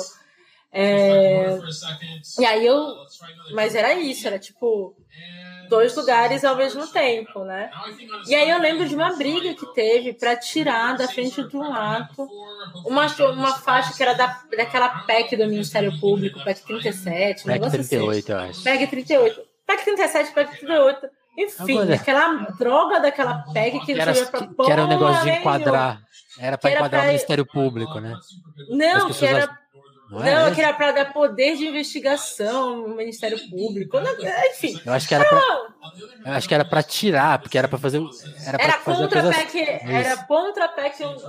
Enfim. Eles queriam enquadrar o Ministério Público na Constituição e aí as pessoas estavam contra isso porque ah vai vai vai ajudar os corruptos né vai ajudar o PT blá, blá, blá. é e mas era meio meio esquisito porque falava de poder reivindicavam um poder investigatório que basicamente era um debate, inclusive eu lembro de fios e fios do Marcelo Semer explicando isso, que aí eu entendi. Mas enfim, 2013, gente, muita coisa rolou de lá para cá, não dá para lembrar de todos os debates. Verdade, verdade. Mas ali a gente perdeu. Vamos ficar devendo essa. Mas ao mesmo tempo, se nos atos gerais a gente tinha perdido a rua para a direita, tinha um outro filão de atos que estava estourando também, que eram os atos que se posicionavam contra o Feliciano, que eram os atos que debatiam as questões de gênero e LGBTs, que enchiam de gente também, e que não expulsavam a esquerda do jeito que eu falei, como aconteceu aqui, entendeu? Então, existia uma disputa das ruas. O geral da a dita grande política, quem ganhou as ruas foi a direita, e isso é inegável. Quem quem fala que começou com o MPL, eles são traidores e tal, fala uma besteira gigantesca, porque os meninos eram de esquerda, sempre foram, entendeu? Tem uma outra linha, acho que tiveram equívocos, mas assim como eu acho que o PT teve equívocos, assim como eu acho que o pessoal teve equívocos, acho que a esquerda como um todo teve equívocos no, na condução do processo, tanto do ponto de vista institucional quanto do ponto de vista de movimento. Né? E a gente perdeu. Mas não foi só aquele momento, entendeu? Porque, por exemplo, no Rio de Janeiro, depois você tem a greve dos professores. A gente pegou junho de 2013 e colocou um gás que é só São Paulo no negócio. Porque, por exemplo, uns anos antes. Nossa, A gente federal já- é outra história, né? Não, e tinha uma outra coisa que é o seguinte: já dava para ver que ia estourar um BO grande. Por quê? Eu lembro que eu acho que foi em um pouco antes de 2013, não sei se 2011 ou 2012, estourou um ato gigantesco em Petrolina, reivindicando coisas de cisternas e pedindo. E, e- e era um ato super confuso, porque pedi, reivindicava coisas do governo federal, pedia a volta do Lula, e era um ato de 10 mil pessoas em Petrolina. Sabe? Tipo, e ninguém deu valor para um ato de 10 mil pessoas em Petrolina. Mas um ato de 10 mil pessoas em Petrolina é de massas, minha gente. Total. É um, é um negócio gigantesco. E ninguém se deu conta disso. Sabe? O que eu acho. E, e eu acho que isso despreparou a esquerda. Eu acho que os debates sobre como se posicionar sobre a greve dos policiais é como há um debate, e um debate correto, inclusive, de que eles não têm direitos trabalhistas, isso, aquilo, outro. É, mas isso só pesa, isso teve um peso maior sobre um debate de esse povo é o povo que mata preto na rua. E esse povo é o povo que dá. Eu acho que teve uma série de, degrada... de gradações ali que depois vão se desenvolvendo que culmina com uma esquerda que no poder não sabe lidar com movimentos sociais mais, que a Dilma e o Haddad não sabiam, sabe? Os desculpas, amigos petistas, mas era real. O Haddad vai, vai aprender a lidar com o movimento social do, do terceiro ano para frente. A 2013 foi o segundo ano de gestão Haddad. Ele não sabia lidar. Primeiro, não é? Não era, era o primeiro? Era o primeiro. Era o primeiro. Primeiro Foi ano. eleito em Ele com- 2012, é. É, o primeiro, ele só come, ele come, ele, ele aprende a lidar mais pra frente, entendeu? Com o movimento. Porque antes era um inferno. Ele não sabia lidar. Ele era tipo um tecnocrata, sabe? É... E aí, tipo, você perde o negócio. Você fica naquela. Você entra, e aí, muito sem um- uma parcela mais à esquerda, assim, muito sem fazer. Com, porque tinha surfado muito na onda antipetista. De se juntar aos atos em defesa da democracia, nos atos mais gerais de mulheres e de negros, por exemplo, a gente fica dois anos se matando para ver se vai ter no nome democracia ou não na porra do. E eu era do povo que ficava mediando para tirar a democracia para não perder toda a minha base no negócio, entendeu? Mas era um, era ridículo. Não, porque nós não vendemos essa democracia burguesa. Tipo, amigo, é democracia, não precisa, sabe? Mas fica nessa. Vem, o, vem a Primavera Feminista contra o Cunha, que foi um movimento importante, Uhum. né? Tipo, eu acho que o Cunha se enfraquece muito por conta da Primavera Feminista. Eu acho que é por isso que a direita o rifa no processo da Lava Jato. Porque na rua ele estava completamente desgastado, entendeu? Era uma, figu- era uma figura que, tipo, era ele não conseguia ir nos lugares que tinha ato contra ele, entendeu? Eu lembro que, tipo, no começo de 2015 já, antes da Primavera Feminista, ele começa um processo Quando ele de- ainda era contra o impeachment.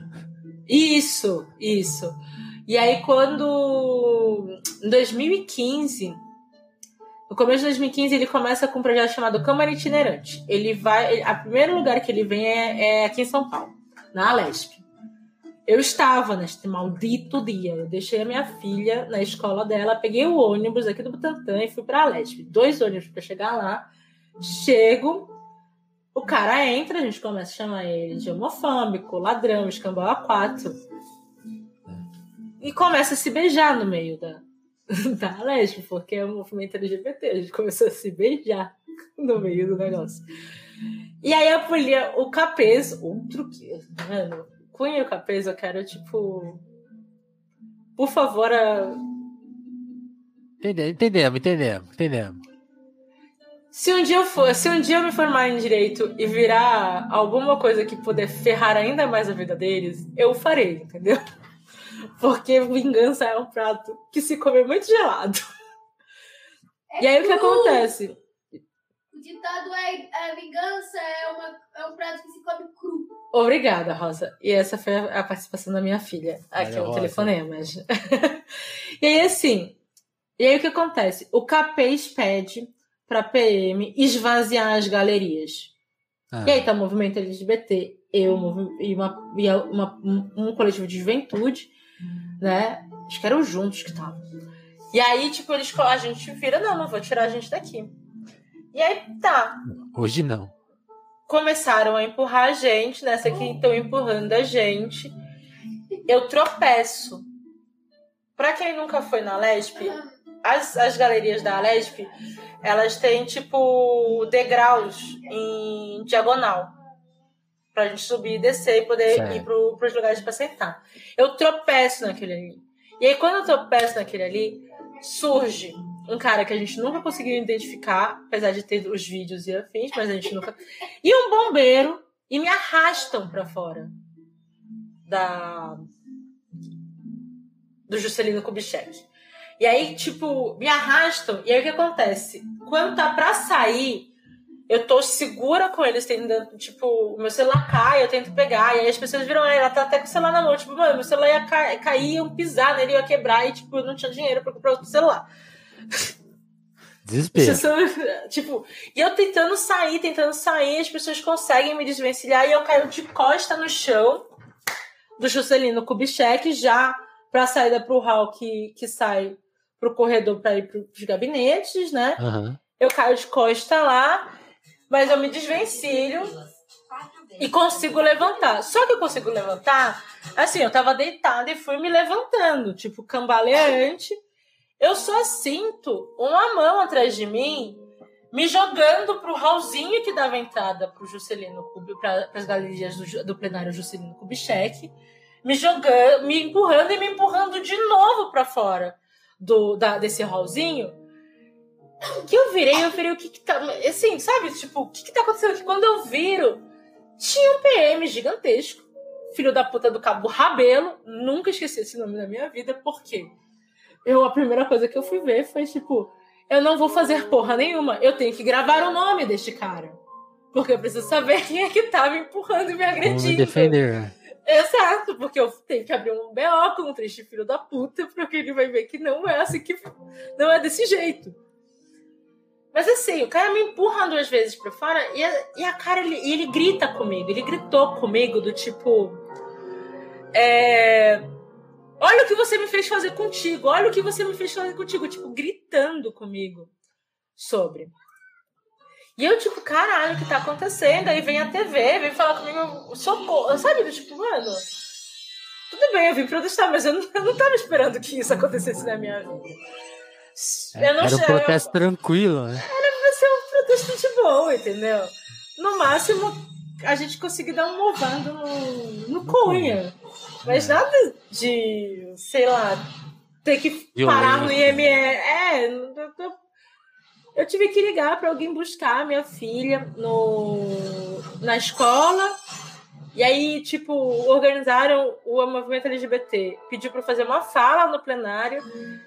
Eu tive que fazer uma fala com o telhada me chamando de desocupada. Caralho. Era assim, do tipo. Fiz uma fala e aí, tipo, saí. Uma amiga advogada foi pra lá pra me acompanhar no BO. Fiz o BO.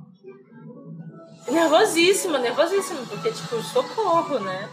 Tinha Eu acabado de fiz- acontecer, né? tinha acabado de acontecer. E aí, do BO, eu, um amigo meu do movimento LGBT foi comigo pro IML para poder fazer o exame de corpo de delito. E da- mas assim, passaram-se, tipo, eu, eu. Tem momentos que assim, eu vou na Lesp e eu consigo passar nos gabinetes. Teve uma. Mas assim, eu, eu raramente consigo entrar no Juscelino Kubitschek porque, tipo, eu, eu, eu paraliso. Tipo, pra mim é pesado ir, ir à Lesp, mas, eu- mas o Juscelino Kubitschek pra mim é muito difícil. Muito difícil mesmo.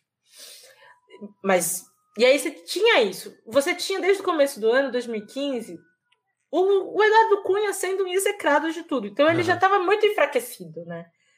É, você tem a Primavera Comunista, que o principal foco era o Eduardo Cunha e os projetos dele, né? Ele muda de posição, coloca o impeachment, mas come- continua a crescer e ele continua a ser pauta do movimento feminista, do movimento LGBT. E, e ele se desgasta. E aí eu Sim. acho que. E aí, quando ele cai, eu lembro que teve uns setores que viraram, falaram Viva Lava Jato. Eu comemorei quando o Eduardo Cunha caiu e foi preso.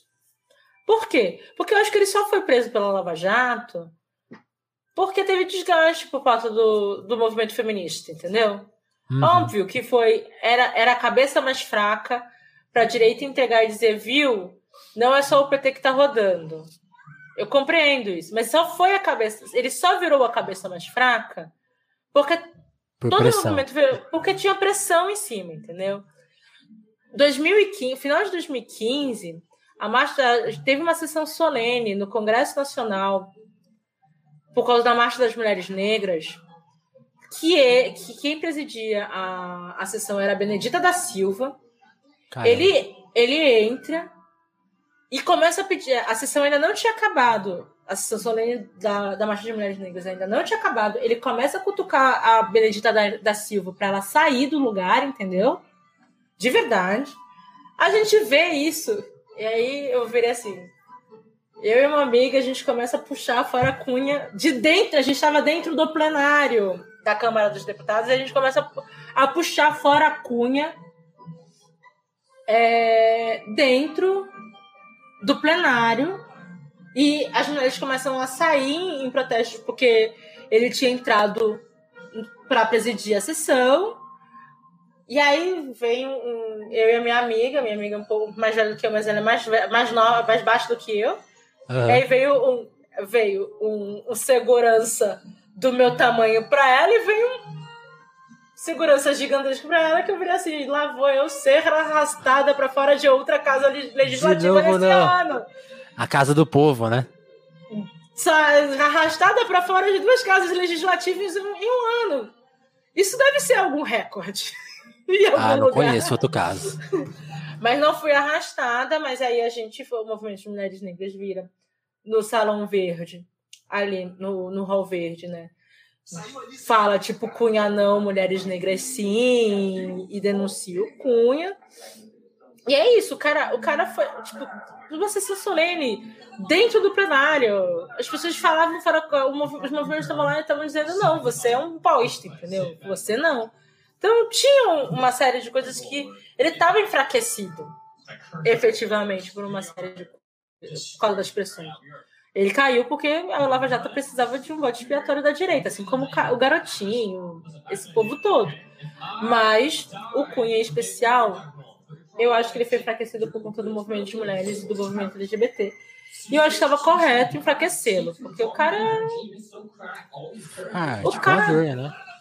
era o centrão, entendeu? É. Ainda mais porque é perceptível o quanto. O, o que há de pior no, no Brasil hoje. O que Inclusive- reúne de pior no, do Brasil é o centrão. Inclusive, essa semana teve uma coisa que eu achei bem marcante, assim, não sei se você viu isso, Luca. A Dilma agora tá com essa questão do, do Lula tá defendendo a, de novo a regulamentação da mídia, né? Que, é de- que, que o nome certo é democratização da mídia, né? E a, a Folha de São Paulo foi fazer uma matéria sobre o assunto, porque o Lula tá pressionando é, o partido, foi- foram especular em cima desse- dessa pressão. E parece que o repórter pediu a opinião da Dilma. Por, quê? Por que, que ela teria abandonado isso? E ela escreveu uma resposta, um texto, assim, respondendo a pergunta, falando assim: ó, em- seguinte, essa pauta aí teve várias. Eu não lembro o texto completo, mas a, a conclusão dela é a seguinte: em 2015, amigos, tinha o Cunha é, presidindo o Congresso aí dos, dos deputados e tal. Então, tipo assim, ficou completamente inviável levar isso para frente, porque tinha, tinha esse cara lá, inclusive chancelado pela imprensa, né? E, e e sabendo, todo mundo sabia quem ele era, que ele representava, que ele tava, qual era o papel dele, mas ele foi chancelado pela imprensa. E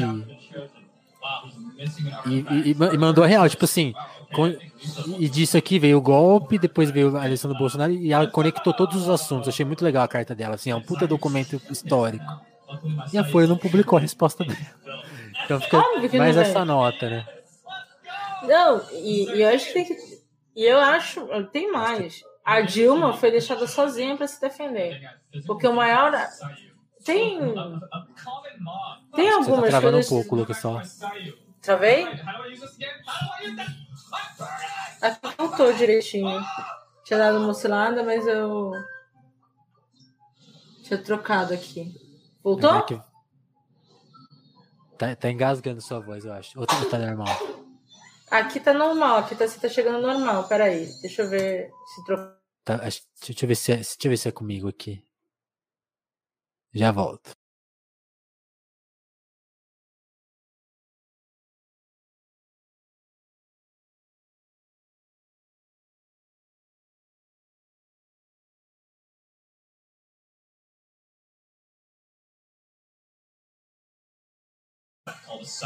Ah, foi. Pronto, pronto. Voltou? Estamos lutando contra a internet nessa edição. Não, é, é isso, gente. Socorro. Isso, que é, isso é culpa do quê? Privatização dos da, da infraestrutura da telecomunicação do FHC, entendeu? Mas o que que você ia falar da Dilma? Eu, eu contei a historinha de- dessa semana, deixa Não, eu então, comentar. mas eu, eu acho que tem uma coisa importante, que é o seguinte. É, é muito sintomático que o maior ato em defesa da Dilma tenha sido o ato de mulheres, lá na Casa Portugal, e não um ato de sindicalistas, ou um ato... Você não teve grandes atos ditos gerais. Isso, isso para mim é um é um indício muito grande de que não teve realmente uma grande força para tipo defender a Dilma, entendeu? Uhum. E eu acho que ela foi muito injustiçada, de verdade, sabe? O, grau de misoginia que foi o processo do impeachment, sabe? É isso. Você vê agora o Bolsonaro, você não tem uma foto do Bolsonaro com a boca aberta ou com o cu escancarado para as pessoas ficarem metendo a bomba de gasolina, entendeu? Fica a dica, Não, né, duas participações ridículas na, na ONU e não, não tem o mesmo constrangimento de que ela passou em várias falas dela suaves, né? Não, é isso. Eu fui, eu fui oposição de, de esquerda da Dilma, não tem problema nenhum com isso. Eu acho.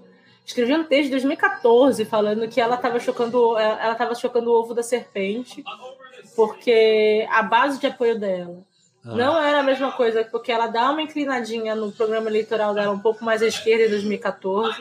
Eu escrevi dizendo vai dar merda isso. Infelizmente eu estava correta. Né? As pessoas não me ouviam na época, não me ouviam até hoje, mas é a vida. É, Mas eu, eu virava, tipo, você tá chocando o ovo da serpente. É óbvio que tem que ir com a Dilma contra o Aécio. É. Pra mim isso tá é nítido. perigoso. Mas o perigo não é o Aécio, o perigo é que vocês estão chocando o ovo da serpente, dito e feito, porque o impeachment, o golpe, não foi feito pelo PSDB. O PSDB surfou naquele negócio. Quem fez o. o- quem golpeou Escambau 4 foi a base de governo da Dilma, foi o Centrão. E nesse processo todo, apesar de eu discordar de toda a linha política dela e afins, o voto mais correto de defesa da Dilma que eu vi naquele Senado aquele dia foi o da Cátia Abreu. E ela era a única que podia fazer aquele voto naquilo. Era a única, a única. Porque a Glaze não podia falar o que, o que ela tinha que falar, o que, que a Kátia falou. A Vanessa Graziel tinha também, porque senão ia dar uma crise gigantesca no PT, ia dar uma crise gigantesca no PCdoB, por conta de relações com movimentos de terra. e tal. Mas a Cátia Abreu, basicamente, ao virar e falar, virou e falou pro, Bla, pro Blário Maggi e pro Caio, o Ronaldo Caiado, virou, seu bando de traíra, a gente nunca encheu tanto o nosso cu de dinheiro quanto a gente, a gente encheu no governo Dilma, entendeu? E ela tá correta. Porque o que eles fizeram foi, tipo, trair quem colocou Não. mais dinheiro ainda na mão deles. E, e são traíras, assim, eu, eu nunca vi ela falando abertamente disso, mas muita gente foi até ela e falou, eu vou votar contra, e foi lá a favor no dia. Né? Esse tipo de gente. a- né? a- mas é isso, é do tipo. Ela foi a única a virar. E assim, tenho todos os acordos possíveis. É, Eu acho que ela mereceu o motosserra. Mas eu acho que ela é uma das mulheres da direita brilhante. Eu acho a Katia Abreu brilhante, assim. Sabe? Sim, porque é, a, Ela é a força dela é indiscutível, né? É indiscutível, mano. E, e esse voto dela é isso. Ela sabia que só ela podia dar na cara do jeito que devia ser dado na cara daquele bando de macho trai, traidor do caralho, entendeu? Porque ela é do agronegócio, ela é ruralista, ela sabe do mercado, entendeu? Ela entende do rolê todo e tal. Só ela podia virar e falar: Nós ganhamos muito dinheiro, que vocês estão falando aí não é verdade, entendeu? Vocês estão virando a costa para quando para os nossos melhores momentos, sabe? Só virou e falou falar assim: Porra, eu tava desmatando e ganhei a porra da motosserra de ouro. Vocês querem o quê? né? Falando em motosserra de ouro, tem uma dela que eu acho maravilhosa. Só pra fechar o, a Vai, Kátia. Porque eu acho muito. Eu acho a Kátia realmente um quadro da Eu, sei- eu, direita. eu, eu sei, Uma mulher por da direita do tempo, eu, brilhante. ainda tenho mais uma pergunta também. Então, conta essa história. Mas é porque é o seguinte, faz um tempinho atrás, eu não sei se foi numa comissão do Senado, se foi num Aham. plenário do Senado, que eles estavam falando sobre o Ricardo Salles. E aí a Cátia Abreu vira. a Cátia Abreu vira e fala. É um absurdo, são os maiores índices de desmatamento que nós tivemos na história do Brasil. Eu, inclusive, vou mandar a motosserra de ouro que eu ganhei quando fui ministra da Agricultura, porque eu acho que ele merece mais do que eu. Gênia. É, esse é o Brasil, né? Que retrato. Ela tá errada? Não! Não, jamais. Você concorda no mérito com a Cátia Abreu? Não, não concordo, mas que ela está correta, ela está. Justo, justo. Ó, o Telefonemas, vocês sabem, acontece em várias plataformas. Você pode estar vendo a gente ao vivo ou gravado no YouTube, na Twitch, ouvindo por áudio no Spotify, em todas as plataformas. E, e uma das plataformas é a Twitch, né? A gente, a gente acabou de ganhar uma raid do Ronald Rios, então os, os, os fãs do Ronald estão aqui acompanhando nossa conversa. Sejam bem-vindos ao Telefonemas, que é o nosso podcast de entrevista. Vocês estão conhecendo a Luca, é, quem quiser conhecer mais, tá gostando do papo, depois assiste do começo, que tá bem interessante mesmo. E, mas, Luca, geralmente o telefone eu, gosto de respeitar uma hora, a gente já tá aqui a uma hora e quarenta, já estourou, tá, tá atrapalhando essa noite, mas eu queria fazer mais uma pergunta pra gente não, não bater tanto, não estourar duas horas, que é, conta um pouco dele não, porque eu acho que também é outro movimento que tem seu valor e que já ouvi, ouvi muito desaforo, né, que foi assim, eu, eu, eu, fico pensando, eu tenho uma autocrítica da nossa, de todo mundo da época, era ter, fa ter falado ele sim pro Haddad, assim, não, mas não tô falando especificamente do ele não, porque eu acho que ali teve um negócio importante, inclusive teve uma coisa de, de ser um ato grande que a mídia ignorou e que vários políticos também não, sabe, e que ignoram meio... até hoje. Ignoram, ignoram até, hoje, até né? hoje, entendeu? É um absurdo. Então, eu, eu, eu, fico pensando nisso, faltou. Aí, não tô falando do ele, não, tô falando de mim. Ter feito algo. A, a, a, mas também é porque eu fico pensando, não estava proposto esse ele sim também. Tem, tem essa questão também. Não foi com só, só a gente que errou, né? Mas não, conta é... a sua visão dele, não, por favor. Não, então, é, eu, eu estive. Eu, eu ajudei a organizar o ataque de São Paulo, né? Foi uma loucura, foi gente. Gigante, né? Foi gigantesco. Eu nunca tinha visto um ato tão grande quanto aquele. Era um negócio assim que. Socorro. E a gente tinha algumas disputas dentro, porque foi um ato organizado com diversos setores diferentes. Então, é, setores do movimento que dialogavam mais com, com, uma, com uma perspectiva petista, setores do movimento que estavam naquela época mais dialogando com o pessoal, setores do movimento anarquista, setores do movimento que dialogavam mais com a Marina Silva. Era um negócio muito amplo, muito amplo mesmo. E, por exemplo, um dos debates era se a gente ia ter carro de som ou não lá. E teve carro de som porque teve um acordo, porque não ia ter fala no ato, mas sim ia se ler o manifesto e ia deixar muito nítido qual eram as pautas do porquê que a gente estava colocando ele não. Porque tinha também uma avaliação dentro do processo do ele não sobre aquilo, aquilo que eu falei, tipo, se o ato for muito grande, a gente precisa ter carro de som para dizer o que, que a gente está tá aqui colocado, entendeu? Certo. Mesmo que seja para ler o manifesto e não tenha falas políticas e afins, mas precisa, porque só ler o manifesto já é a fala política do ato, entendeu? É preciso isso. Porque senão era muito fácil de virtual, porque foi gigantesco, estava sendo disputado para tudo quanto é lado e tal. E acho que nisso a gente demonstrou que é possível fazer um ato muito amplo, é, sem, perder com, a... sem perder, sem perder, é, sem perder a rua, sem abrir espaço para a rua, para uma direita bizarra, entendeu? Mas também conseguindo estabelecer alguns pontos de diálogo dentro da pauta do que, que significava a violência política do, do Bolsonaro contra é. as mulheres gigantesca.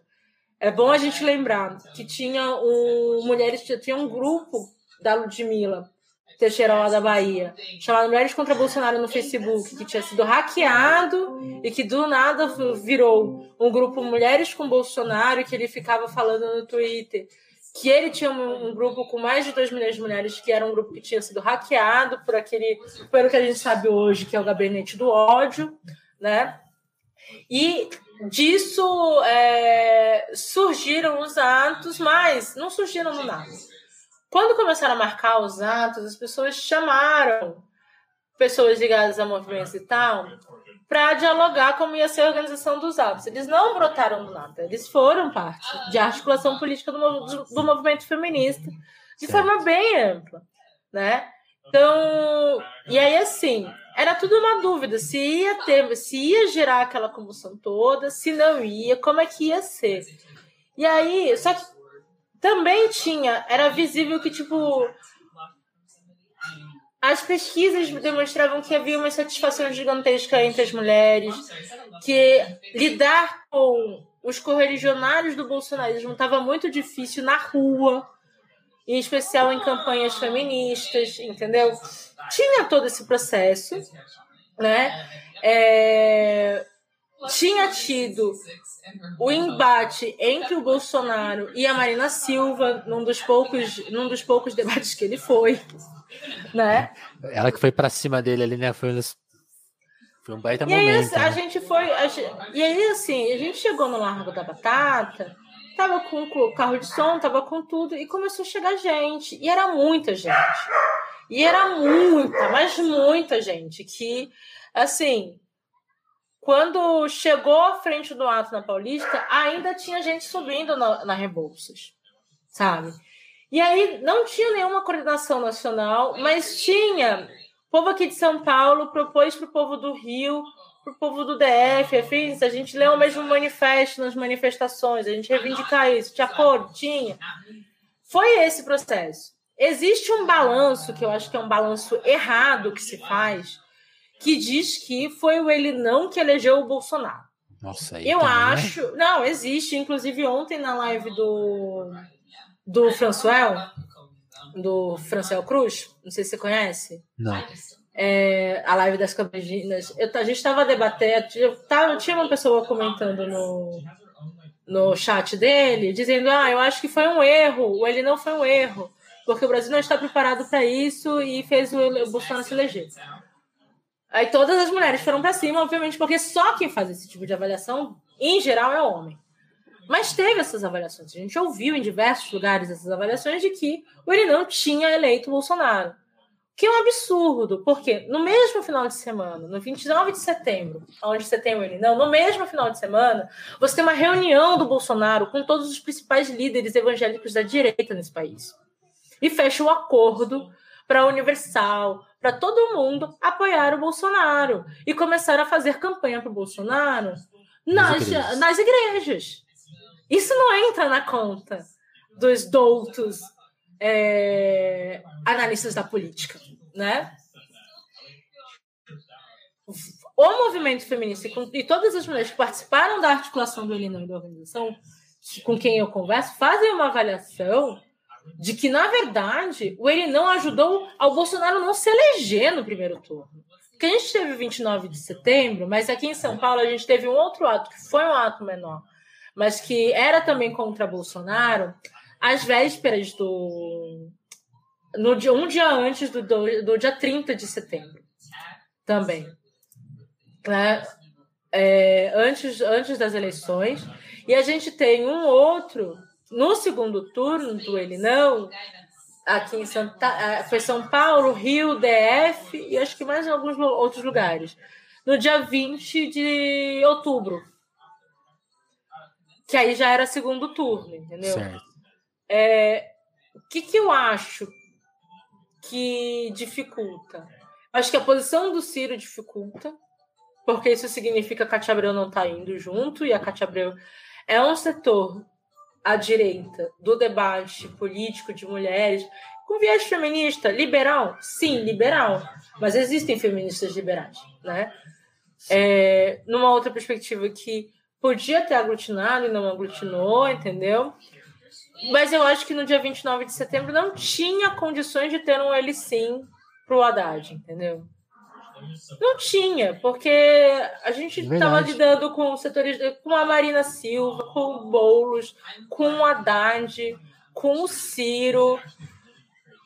Diz a lenda que até a Ana Amélia estava no ato aqui em São Paulo, que era vice do Alckmin. Olha só, não dava para meter um, é, Mesmo não. a esquerda não ia, não, não ia, não ia, não ia topar isso, entendeu? É, não, e, isso que você está falando é muito certo, porque naquela, naquele momento, a dimensão que eu acho que, que tinha, era isso. Ah, talvez não, assim, acho que não tinha. Hoje já tá difícil de mencionar para tipo fazer uma frente ampla contra, né? Tipo assim, a direita tem voz da direita o tempo todo. Ah, mas entre Lula e Bolsonaro não vou escolher agora, sabe? Mas, tipo, mas nisso eu acho que por isso naquela é época era pior ainda, né? Eu acho que é possível não para as eleições, acho que para as eleições de 2022 é, não é, não existe e eu acho que não não dá para forçar essa esse andor aí não, entendeu? É, eu acho que uma parcela da burguesia brasileira vai estar com o Lula. E vai estar com o Lula porque é o Lula, entendeu? Uhum. O cara tem a manha junto ao movimento social e o cara tem a manha junto à burguesia, gente. Né? Ele sempre foi isso e vai continuar sendo isso. E ele é muito bom no que ele faz. Mas é, eu acho que é possível ampliar a luta pelo impeachment. Eu falei isso na, na live lá do, do Ganja, né? E eu acho que é possível ampliar para além do que já está ampliado para o dia 2 de outubro. Eu acho que dia 2 de outubro, dia 2 de outubro vai ser, vai ser grande, vai ser importante. Acho que todo mundo precisa que consiga estar na rua é, de forma segura, tá? porque a gente ainda está na pandemia, a gente ainda tem a, a Delta por aí e tal, mas é necessário que seja grande. Eu acho que é possível ser muito grande, mas eu acho que é possível ampliar para além do que está ampliado no dia 2 de outubro. E eu acho que é possível via o debate de mulheres. Eu acho que é possível. Eu acho que existe um setor que está aí nesse debate da terceira via, etc, etc, que, havendo discussão do ponto de vista das mulheres, debatendo o que é a violência política e a carestia que está colocada para gente no governo Bolsonaro, é possível unificar. E sem grandes arremendos gigantescos de, de programa. Programa mínimo mesmo. Porque todas as mulheres que você vê na política, da, da que são oposição ao Bolsonaro, das da direita, as da esquerda, falam da carestia, falam da violência política, entendeu? E falam que é um absurdo o que está acontecendo com o Bolsonaro. Eu acho que essas coisas ajudam a aglutinar. E eu acho que é possível que as mulheres brasileiras deem um novo um novo recado para a política brasileira, entendeu? Eu acho que é possível. Eu acho que Precisa ver se consegue sair. Eu acho que é possível. A bola tá aí cantando, né? Vamos ver se dá certo. É uma treta, realmente, porque. É uma te... E para mim é uma tese. O, o, saldo de 2018 foi muito pesado, né? A, co a conta veio muito alta. Muito alta.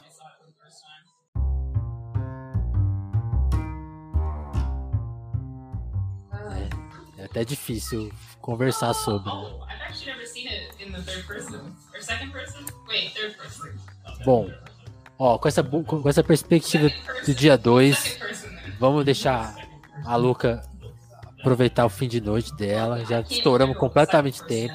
Eu vou só agradecer o nosso pessoal que já tá no nosso apoio ajudando o Telefonemas a continuar no ar. Então, se você quiser que mais episódios especiais como esse rolem e tudo mais, chega lá no nosso apoio, considera dar um dinheirinho pra gente. Se você é da Twitch, também pode dar o seu Prime aí, também é uma possibilidade. Ó, vou agradecer até quem começou a seguir a gente. Deixa eu deixa eu separar. Perdi a lista aqui, mas deixa, deixa eu agradecer antes então o pessoal do apoio, assim, ó. Adriana Félix, André Camutza, Dagmar Pinheiro, Dalva Brantes, Douglas Vieiras, Malha Santos, Jéssica da Mata, Lívia Rossati, Romanelli, Sabrina Fernandes, Gabriel Nunes, Matheus Botelho, Tatiane Araújo, Pedro Duarte, Eric Marlon, Diogo Burilho, Kleber Monte, Davidson Mati, Juan Borborema, Moara Juliana, Vitor Breda, Lucas Monteiro, Augusto Batista, Matheus Fonseca, Ana Martins, Thiago Benique, Marcelo Pereira, Guilherme Rui, Caio Teixeira e o nosso mais novo integrante é o Vinícius Ramos. Muito, muito obrigado, turma. Quer ver? Eu vou agradecer quem chegou pela Twitch agora. Ó. Cadê essa lista? Ah, não tá aqui? O pessoal começou a seguir a gente porque veio pelo Ronald. Cadê? Ó, agradecer aqui, ó. O Deck, Deck Eric, o Thiago Cordeiro, Ilana Soares, sejam muito bem-vindos, tá? Esse é o Telefonema, nosso podcast de entrevista. E, Luca, muito obrigado por ter colado aqui hoje. Duas Que horas isso? de aula aí. Depois precisamos de mais duas horas pra fazer uma parte 2. Fazer, vamos Não, ver. tamo aí, tamo aí, tamo aí. Só chamar e a gente conversa. É isso. Você Dia dois muito, é- foi um papo muito legal. Ah, e valeu. todo mundo nas ruas, dia 2 de outubro. Dia 2, gente. Muito importante. É preciso ampliar a luta contra o Bolsonaro. É preciso. Não dá pra gente esperar até 2022.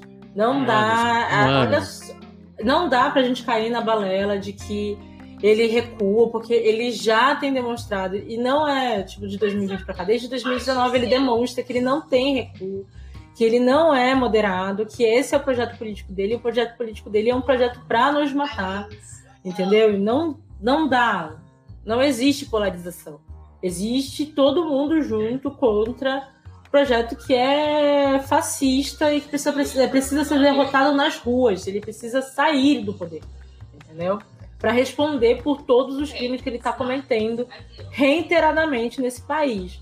Então, dia 2 de outubro é importante mesmo, né? É, Se você não puder ir, não se mobiliza. Se mexe na internet, faz aí um. dá uns pulos aí.